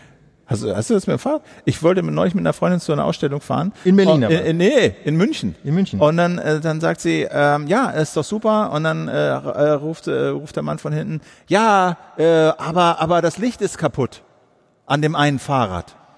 Und dann meinte sie so, ach so, schade.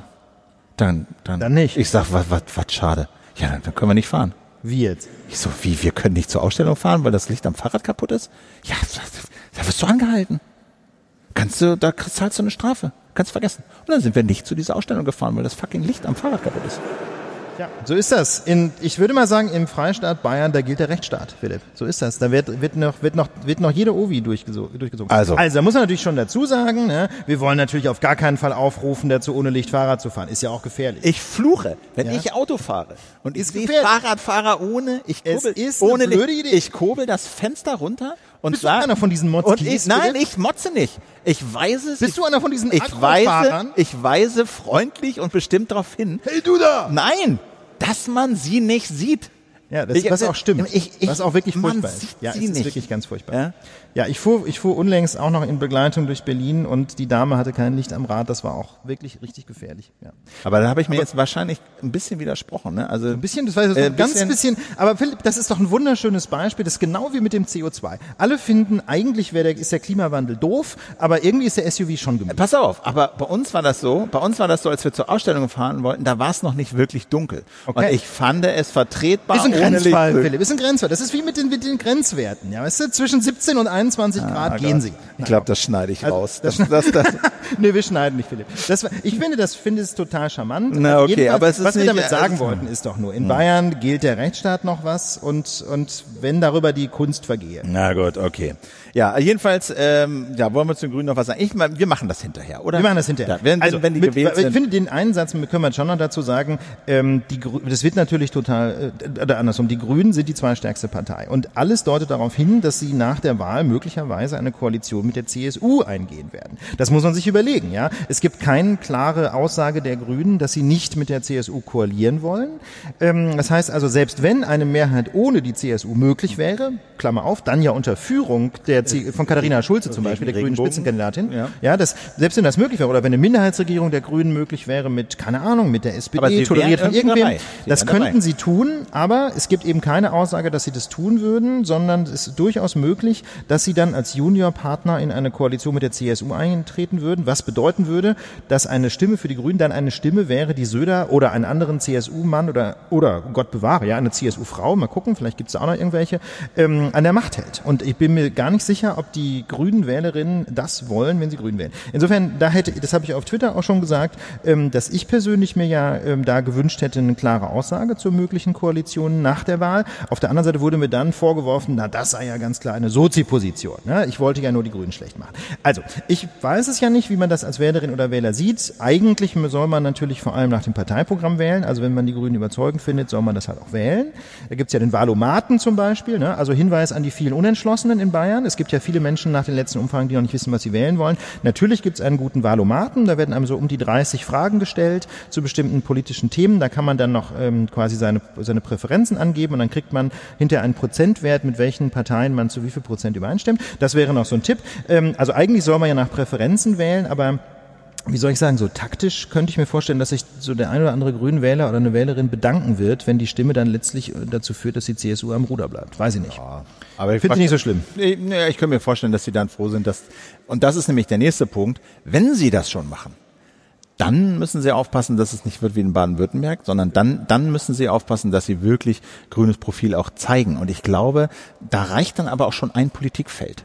Also ich glaube, wenn Kretschmann in Baden-Württemberg beim Verkehr, ja, richtig, sagen wir mal, grünes Programm durchgemacht hätte, durchgesetzt hätte, dann, äh, dann wäre die Kritik der Grünen an ihm nicht so stark. Dann könnte er aber anderen auch was, ein bisschen Kompromisse machen. Und ich glaube, wenn die, wenn die Grünen in Bayern da mit an die Regierung gehen, dann müssen die ein Politikfeld haben, wo sie sich durchsetzen, wo sie ganz klar grüne Politik machen. Sonst äh, ist das für sie ein Das, Himmelsfahrt. das klappt in Baden-Württemberg wirklich nur in kleinen Teilbereichen. Also im Bereich Datenschutz zum Beispiel klappt das ganz gut. Die Datenschutzbehörde dort ist wirklich massiv gestärkt worden. Die haben, die haben Mitarbeiter bekommen, haben ja auch einen neuen Datenschutzbeauftragten Datenschutzbeauftragten in Baden-Württemberg. Insofern, das läuft gut, soweit ich das von außen einschätzen kann. Teilweise läuft es aber auch überhaupt nicht gut. Also aus der Perspektive jetzt grüner Position und grüner Politik läuft es teilweise auch gar nicht gut. Ja, Stichwort Polizeigesetz Baden-Württemberg. Das ist nicht ganz so krass wie das in Bayern, aber das hat auch dramatische Verschärfungen gegeben. Da hat sich also weitestgehend die CDU durchgesetzt in Baden-Württemberg. Also insofern muss man sagen, ähm, das ist ganz sicher nicht die reine Lehre und die Grünen sind in Baden-Württemberg sogar die stärkste der beiden Fraktionen. Das ist ja, ja eine grün-schwarze und keine genau. schwarz-grüne, wie es in Bayern gegebenenfalls käme. Insofern ähm, teile ich da deine Einschätzung. Also wenn die Grünen das tatsächlich machen, dann müssten sie nach der Wahl vor allem mal beweisen, dass sie überhaupt grüne Positionen halten können. Bislang klappt das eben auch in Hessen nicht so wahnsinnig toll. Ja, also das finde ich so ein bisschen schade, dass, äh, dass es auch bei den Grünen nicht so richtig klappt. Bei der SPD reden ja viele davon, dass die halt immer umfällt. Komisch, ne? ne? Das ja. ist, also die SPD hat, wie soll ich sagen, an diesem Punkt einfach generell nicht so den tollsten Ruf, kann man glaube ich schon einfach konstatieren. Das glaube ich kann man ähm, Kann man glaube ich schon ja. so sagen. Muss man Aber gar nicht Grünen, formulieren. Da, wie soll ich sagen, da, also ich persönlich habe da immer noch so die Hoffnung gehabt, ja, die sind da härter, aber wenn es dann hart auf hart kommt, irgendwie. Schauen wir mal. Es wird, Morgen wir wollen, wir wollen sie aber auch nicht vor der, vor dem, bevor das alles passiert ist, verurteilen. Vielleicht würden es Katharina Schulze und ihre Grünen in Bayern ja auch besser hinkriegen. Denkweise. Schauen wir mal. Äh, Analysieren tun wir das dann nächste Woche. Genau. Heute, heute gab es eine Riesendemo. Oh ja, in der Tat. Es gab eine Demo gegen den Rechtsruck in der Gesellschaft in Berlin unter dem Motto Hashtag unteilbar. Und äh, man weiß das ja immer nie so ganz genau, wie viele Leute jetzt da waren. Laut Veranstaltern 240.000 Menschen. Der Demonstrationszug zog sich, wer Berlin so ein bisschen kennt, zeitweilig vom Alexanderplatz bis zum Brandenburger Tor. Das sind mehrere Kilometer durchgehend Menschen. Das muss richtig toll gewesen sein. Wir waren natürlich nicht da. Wir waren ja auf dem Weg hier zur Lage live. Ähm, eine Freundin von mir war aber da, also eine ganze Reihe Freundinnen und eine hat es schon ausführlich uns geschickt, so quasi als inoffizielle Korrespondentin für die Lage und sie sagt, es sei eine wirklich ganz tolle Demo gewesen, weil sie so kreative Plakate gesehen hat wie selten. Also ganz, ganz viele Leute, ähm, die mit den unterschiedlichsten Initiativen, Parteien, Verbänden äh, oder, auch, oder auch ganz spontan auf die Straße gegangen sind, eben unter diesem Motto unteilbar. Es gab einen Aufruf eines ganz breiten Bündnisses, ja, vom Zentralrat der Muslimen bis zum Deutschen Mieterbund, äh, von Jan Böhmermann bis zu den, von der, über die Ärzte bis zu Heiko Maas haben also insgesamt mehr als 10.000 Einzelpersonen und Organisationen aufgerufen und wie gesagt etwa 200, über 200.000 wahrscheinlich waren da. Inhaltlich ging es gegen die drohende Abschottung Europas, für die Integration von Flüchtlingen, für Bürgerrechte. Äh, die Freundin von mir schrieb mir ganz viel, ähm, hat sie Plakate gesehen zum Thema Grundrechte, bürgerliche Freiheitsrechte. Also ähm, ein, äh, ja, weil sie in den Block mitmarschiert ist. Nee, wo, nee, nee, sie hat also ganz verschiedene, das war lustig, sie hat mir auch viele Fotos geschickt, eben habe ich mir so angeguckt, ganz unterschiedliche Blöcke, so von, von SPD über Grüne bis zu irgendwie äh, Transgender, Lobbyisten und so. Also ganz verschiedene, ganz verschiedene Gruppen, die irgendwie progressiv sind sind. Und, ähm, und wie gesagt, das, das Schlagwort Grundrechte, Freiheitsrechte spielte eine große Rolle. Äh, interessanterweise dann äh, schrieb einer dazu, wir gehen hier für Selbstverständlichkeiten auf die Straße, naja. was ja irgendwie auch wahr, wahr ist. Ne? Naja, Aber die, die Frage, ich finde, die Frage, die ich mir da stelle, ist und die wir uns auch in letzter Zeit immer schon gestellt haben, Gibt es wirklich einen Rechtsruck? Genau, das ist nämlich die Frage, die wir mit dieser Demo verbinden. Viele Menschen möchten sich diesem empfundenen Rechtsruck und den damit verbundenen Rückschritten in der Politik entgegenstellen. Äh, und auf jeden Fall, denke ich, zeigt diese Demo, dass es eine breite Bewegung gibt für eine solidarische Gesellschaft, für Toleranz gegenüber verschiedensten Lebensweisen, so leben und leben lassen. Aber klar, äh, die Frage steht, denke ich, im Raum, stimmt es denn eigentlich, dass es diesen Rechtsruck gibt? Es gibt ja Anzeichen für einen Rechtsruck. Ja, wir müssen nur Schlagwörter erwähnen, die wir in der Lage ja auch schon breit diskutiert ja. haben. Chemnitz, ja, Chemnitz, AfD ein. in den Parlamenten, genau. äh, in Europa, Urban, Polen, überall. Italien, Italien, Usel, äh, Tschechien, äh, ja. Marine Le Pen mit 33 Prozent in der Präsidentschaftswahl, zweiter Durchgang. Insofern, es sieht so aus, als wenn es in Deutschland und Europa einen Rechtsruck gäbe. Und dann hat in der vergangenen oder vorvergangenen Woche, weiß ich nicht genau, ein Artikel die Runde gemacht, den ich ausgesprochen interessant fand von Jonas Scheible. Und dieser Autor vertritt, ähm, ich glaube auf T-Online hat er das geschrieben. Ja, das fand ich eigentlich, das fand ich eigentlich mit das Interessanteste an diesem Artikel. T-Online hat eine Hauptstadtredaktion.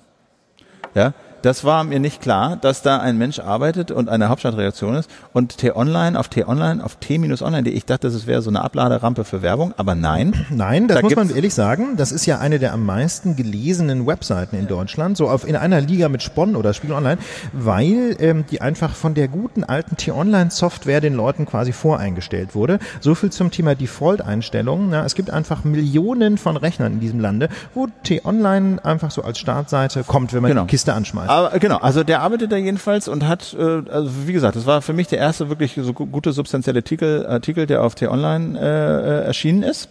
Ähm, ich lese die Seite zugegebenermaßen gar nicht. Ich war aber also auch ganz überrascht, wie fundiert der war. Ich habe allerdings vor einiger Zeit schon einen, ähm, einen Korrespondenten von T-Online kennengelernt, deswegen ahnte ich, dass da wirklich Journalismus gemacht wird, ähm, der immerhin in, äh, aus Washington berichtet. Der, Ja, ich glaube, eigenen äh, Korrespondenten ist, in ist, den USA. Ist Florian Harms nicht auch der Chefredakteur Das da? Der, der war früher mehr. nämlich bei Spiegel Online Chefredakteur. genau, also dieser, da dieser scheint sich, Corey da in Washington war nämlich früher auch bei Genau, also da scheint sich irgendwie ein bisschen Substanz äh, anzusammeln und Wir dieser finden das Artikel, gut, ja, an dieser genau, Stelle. hervorragend. Ein, ein, ein Hoch äh, auf, auf, auf unabhängigen Journalismus. Genau, Wir finden also es gut, wenn Tier Online das viele Geld, das sie mit der Werbung machen, einsetzen und damit gute Leute bezahlen. Also was schreibt denn der Jonas jetzt? Ja, und das finde ich nämlich das Interessante. Also er schreibt, hinter seinem Artikel stecken zwei Jahre Nachdenken, das ist nicht wenig.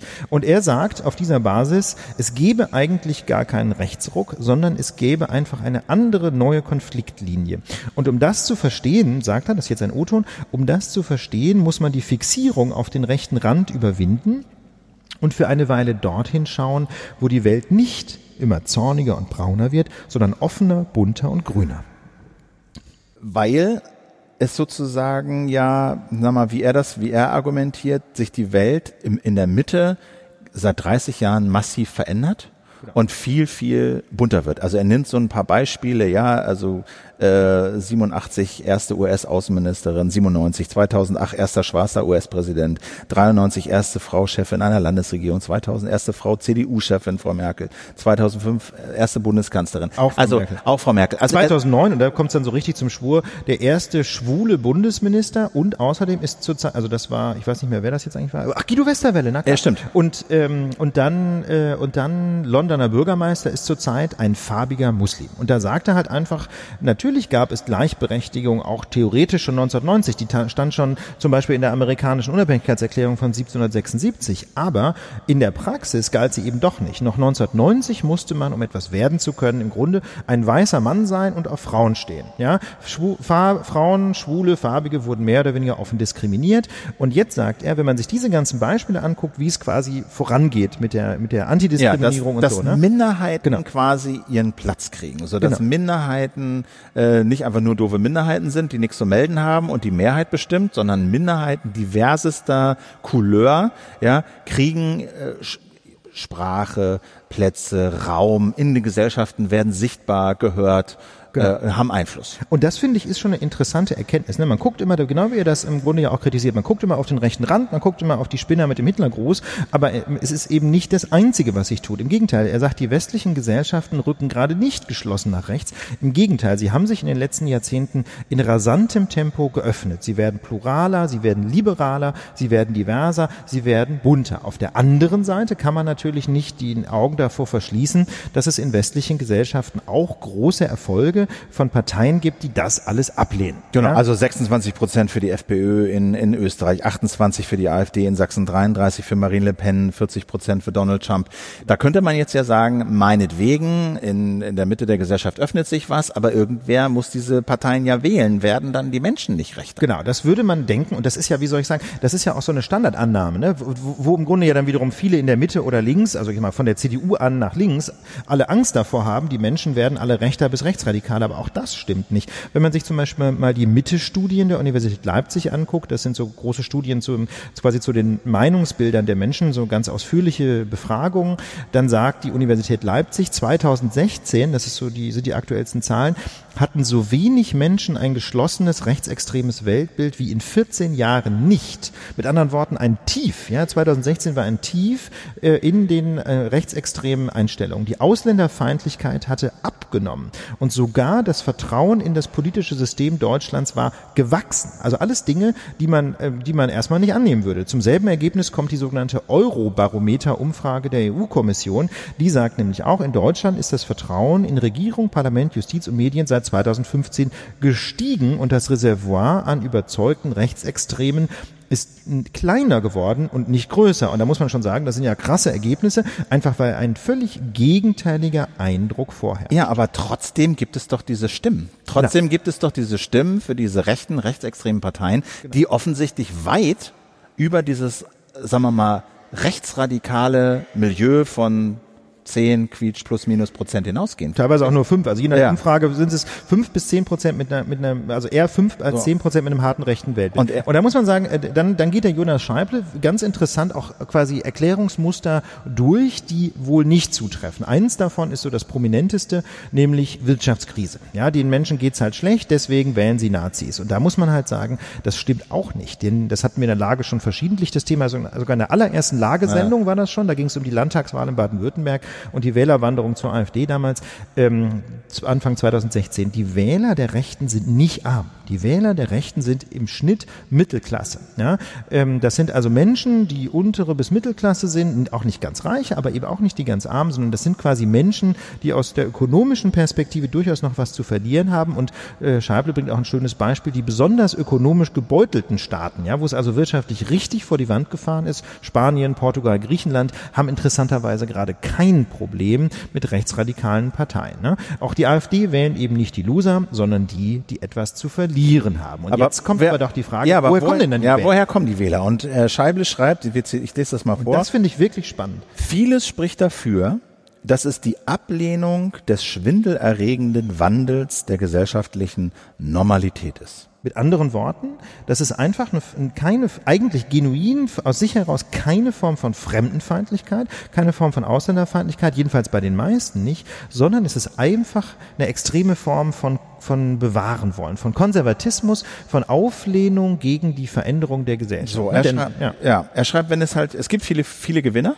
in dieser ganzen, in dieser sich sehr schnell und grundlegenden, äh, grundlegend ändernden Gesellschaft. Wir haben es beschrieben, immer offener, bunter, gibt es viele Gewinner. Ja, aber also es gibt eben insbesondere, Frauen, muss man Minderheiten sagen, diverser, Ja. diverser Couleur zählen da sicherlich zu den Gewinnern, aber es gibt eben auch Verlierer. Und für viele ist halt die Welt, die sie kannten, in Gefahr. Und er beschreibt das dann anhand so eines Paradigmas, was man eigentlich zusammenfassen könnte von, hier gibt es viele Leute, die historisch von sehr ungerechten Privilegien gelebt haben und profitiert haben. Wie weiße Männer.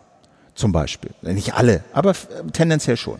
Ja, es war einfach immer klar, natürlich sind Männer Minister geworden, Staatssekretäre etc. Das war lange völlig, völlig außer Frage.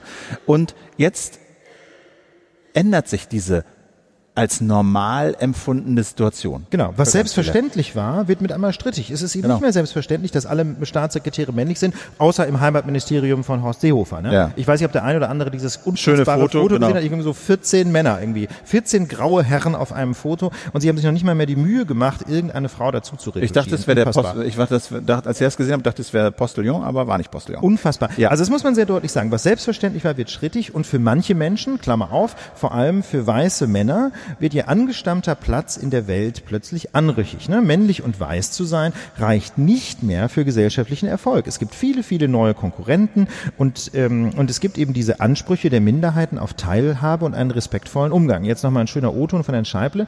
In der alten Welt konnte man Frauen auf den Hintern klapsen oder alle Staatssekretärsposten mit Männern besetzen. Man musste sich dafür nicht rechtfertigen. Und diese Zeiten sind eben vorbei. Ne? Da sagt er, ähm, diese Zeiten sind vorbei und daher sind Menschen irritiert, die entweder tatsächlich zu den Verlierern gehören oder die zumindest davor Angst haben, dass sie zu den Verlierern äh, gehören könnten. Und ähm, diese Irritation ist natürlich für Menschen ganz besonders krass.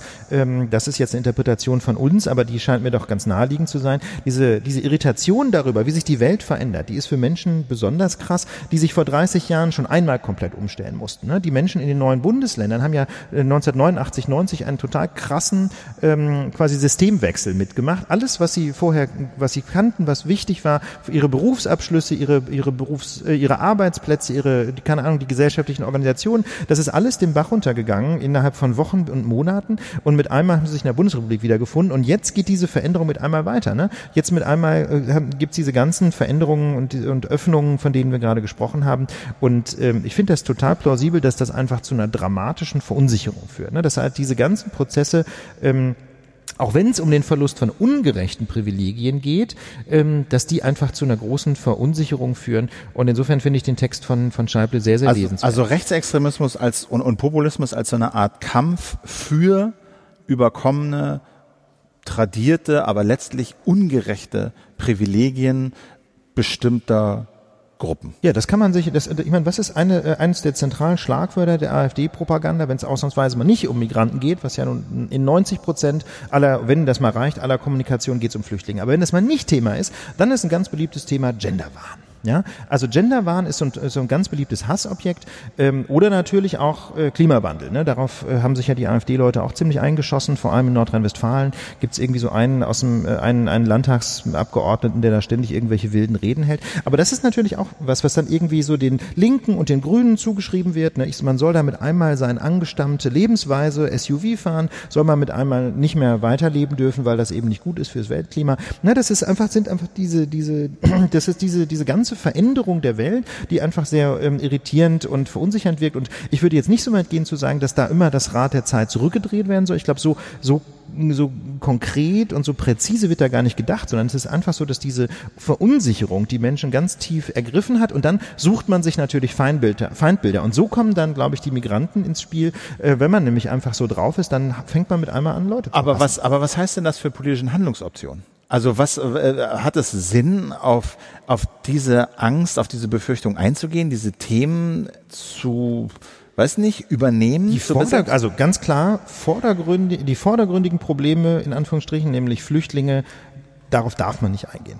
Und zwar einfach deswegen, weil es darum gar nicht wirklich geht, sondern weil das einfach nur die Projektionsfläche ist für die allgemeine Wut auf Veränderung und für diese, für die Verunsicherung. Also die Flüchtlinge sind quasi nur Projektionsfläche, Kristallisationskern, aber die sind nicht das eigentliche Problem. Das haben wir ja schon tausendmal Ja. besprochen. Kein Aber Mensch was soll man denn da machen? Hat ein, Was- wirkliches, hat ein, hat ein einfach ein greifbares Problem mit Flüchtlingen, weil es kaum welche gibt. Aber was ist dann die politische Option? Was Die, ich glaube, ich glaube, man muss einfach ernst nehmen, dass es Menschen gibt, äh, die überfordert sind mit dieser Veränderung. Man muss einfach sich Gedanken darüber machen, wie man die mitnimmt, wie man die davon überzeugen kann, dass das mit der Demokratie trotzdem eine gute Idee ist und wie man ihnen einfach eine eine Heimat geben kann in diesem Land. Ich glaube, man ernst nehmen darf man nicht den Hass auf Flüchtlinge, aber um den geht's auch gar nicht. Man muss ernst nehmen, dass es Menschen gibt, die verunsichert sind, wie gesagt, und das betrifft Menschen in den neuen, immer, ja, immer, man nennt sie immer noch so, ne, in den fünf östlichen Bundesländern ganz besonders, weil die eben schon zum zweiten Mal durch so einen Transformationsprozess gegangen sind. Und das ist auch der Grund, warum Hartz IV so fatal war. Nicht, weil es die Menschen in Armut gestürzt hat, das ist auch schlimm,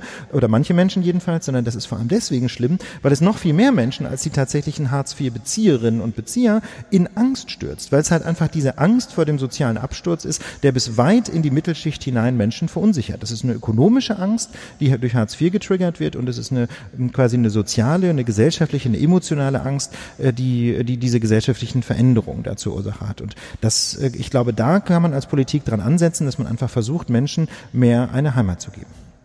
In dieser Demokratie dass sie sich einfach mehr zu Hause fühlen und ein Stück weit mehr geborgen fühlen. Und deswegen wäre mein, äh, mein erster konkreter Schritt Hartz IV reformieren, Abkehr von diesem, von diesem Verunsicherungssystem.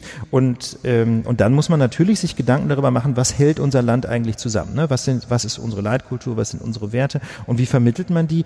Und dazu müssen wir, denke ich, klüger über Demokratie nachdenken. Ne? Das ist jetzt quasi der nächste Block, den wir uns aufgeschrieben haben. Ähm, denn die, diese Empörten und die Wutbürger, ne, von denen hier so häufig die Rede ist, die unterliegen, denke ich, einem doppelten Irrtum. Oder nicht, denke ich nicht allein, das haben wir uns beide überlegt. Ja, dass die unterliegen doppelten Irrtümern eigentlich. Philipp schluckt noch. ja, ich bin noch so ein bisschen dabei zu überlegen, wie, wie, wie Wir können auch noch einen Schritt zurückgehen, dann lassen wir die, Nee. lassen wir das Reden über die Demokratie noch einen Schritt hin. Nee, ich meine, könnt, könnt ihr noch? Ist das? Ah, Ja. Hm. Okay, ich habe ja mal Angst, dass die dann irgendwie alle äh, äh, zu, schon auf, auf Socken irgendwie hinten zum Bier schleichen. also und so. bislang ist der Saal noch gut gefüllt. Okay. Keine Fluchtreflexe. Ja, nee, ich überlege halt, wie, was das heißt mit dem. Ich muss an diese Frau denken. Wir haben da auch mal in der Lage drüber geredet, als es äh, Leipzig oder Dresden, glaube ich, eine Auseinandersetzung gegeben hat, eine Diskussion zwischen dem Ministerpräsidenten von Sachsen und einer Frau. Weißt du, damals es um diese Wut auch- ging. Ja, genau.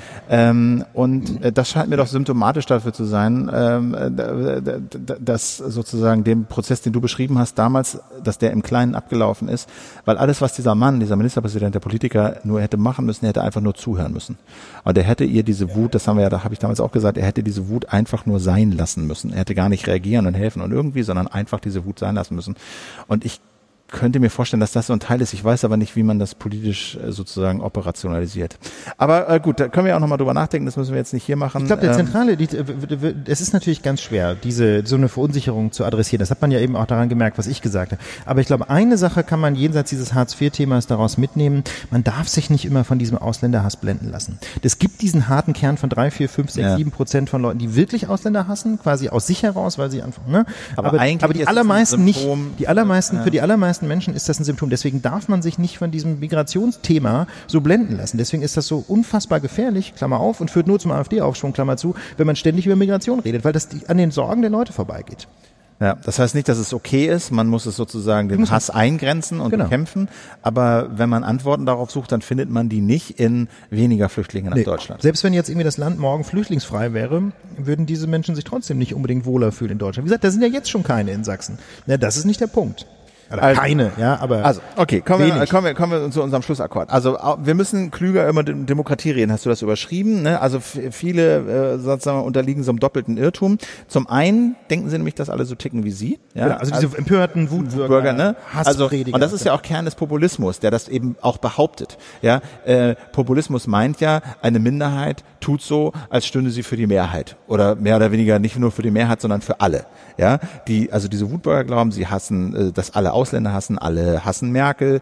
Ähm, das, Das stimmt, aber nicht. einfach nicht. Das stimmt einfach nicht. Das ist zum Teil ein Problem natürlich von Filterblasen, ne, so in sozialen Medien, wo man auf Facebook dann irgendwann nur noch angezeigt bekommt, was man schon früher immer geliked hat. Ne. Da ist man dann in so einer virtuellen Welt äh, des absoluten Konsenses, ne, wo alle das dasselbe schreiben wie man selber.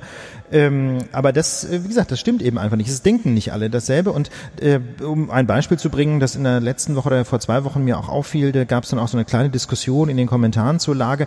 Die, die meisten Menschen zum Beispiel nennen oder nannten in einer Umfrage, die die Welt äh, in Auftrag gegeben hat, äh, Flüchtlinge nicht, wenn sie nach den größten Herausforderungen der Politik gefragt wurden. In, in dieser aktuellen Umfrage der Welt war das Thema Flüchtlinge bei so einer offenen Befragung auf Platz 13. Ja, wenn man sich das mal überlegt, worüber wir in der Politik reden, oder jedenfalls in den letzten Wochen ist besser geworden, aber davor monatelang geredet haben, würde man denken, Flüchtlingsproblem war jetzt irgendwie jahrelang das Thema, was die Menschen bewegt. Ist nicht so. Platz 13 in dieser Umfrage der Welt. So, äh, ich weiß jetzt nicht, was auf eins war, aber das Habe ich jetzt äh, hab hab ich nochmal nachgeguckt. Ah, genau, aber das, aber soziale Themen, so Wohnungen, was wir auch Ja, oder Klima haben. oder Klimawandel. Denn Und, du hast ja, du hast ja, da haben wir auch vorhin drüber geredet, da passiert nichts, obwohl, das hat jetzt der Deutschland-Trend der ARD, glaube ich, die machen das ja immer ergeben, obwohl eine große, große, große Mehrheit der Deutschen dafür ist, mehr für den Klimaschutz zu tun. Und trotzdem passiert nichts, sondern du hast dich, äh, kümmerst dich um diese, äh, um, um, um, ja, um diese Randthemen, die eigentlich irrelevant sind, nicht irrelevant, aber die doch in, von nachrangiger Ordnung sind Und jazz die dann so hoch. und Jazz die dann so hoch. Ja, das ist das eine Problem, dass die Empörten und die Wutbürger haben. Sie unterliegen dem Irrtum,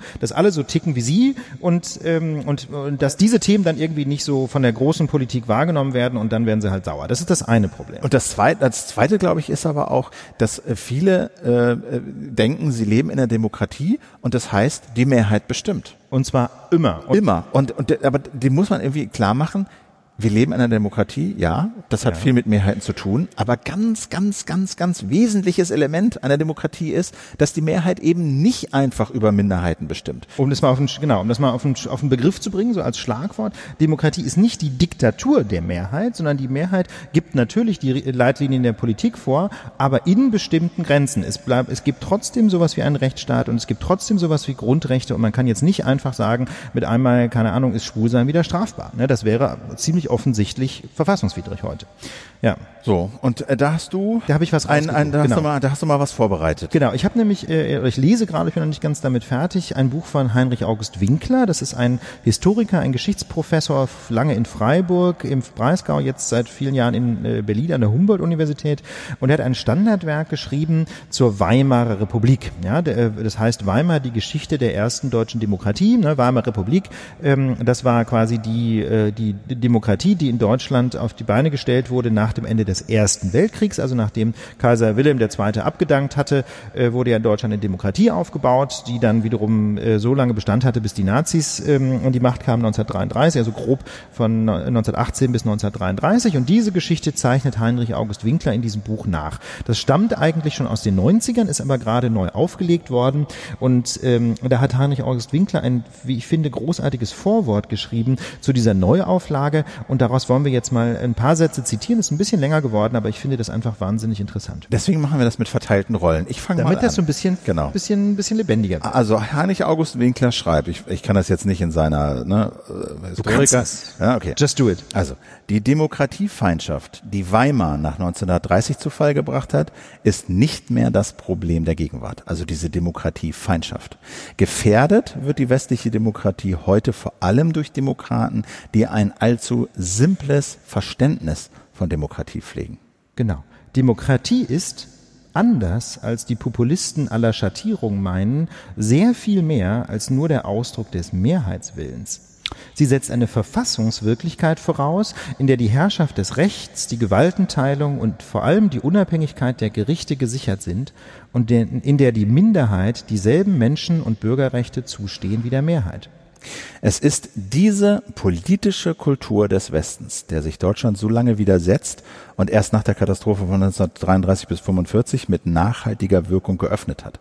Eine Kultur, die es zu verteidigen gilt, wo immer und von wem auch immer sie bedroht wird. Von allen Lektionen, die sich aus der Geschichte der Weimarer Republik ableiten lassen, ist dies die wichtigste. Amen. Amen. Auf die demokratische Kultur, Philipp.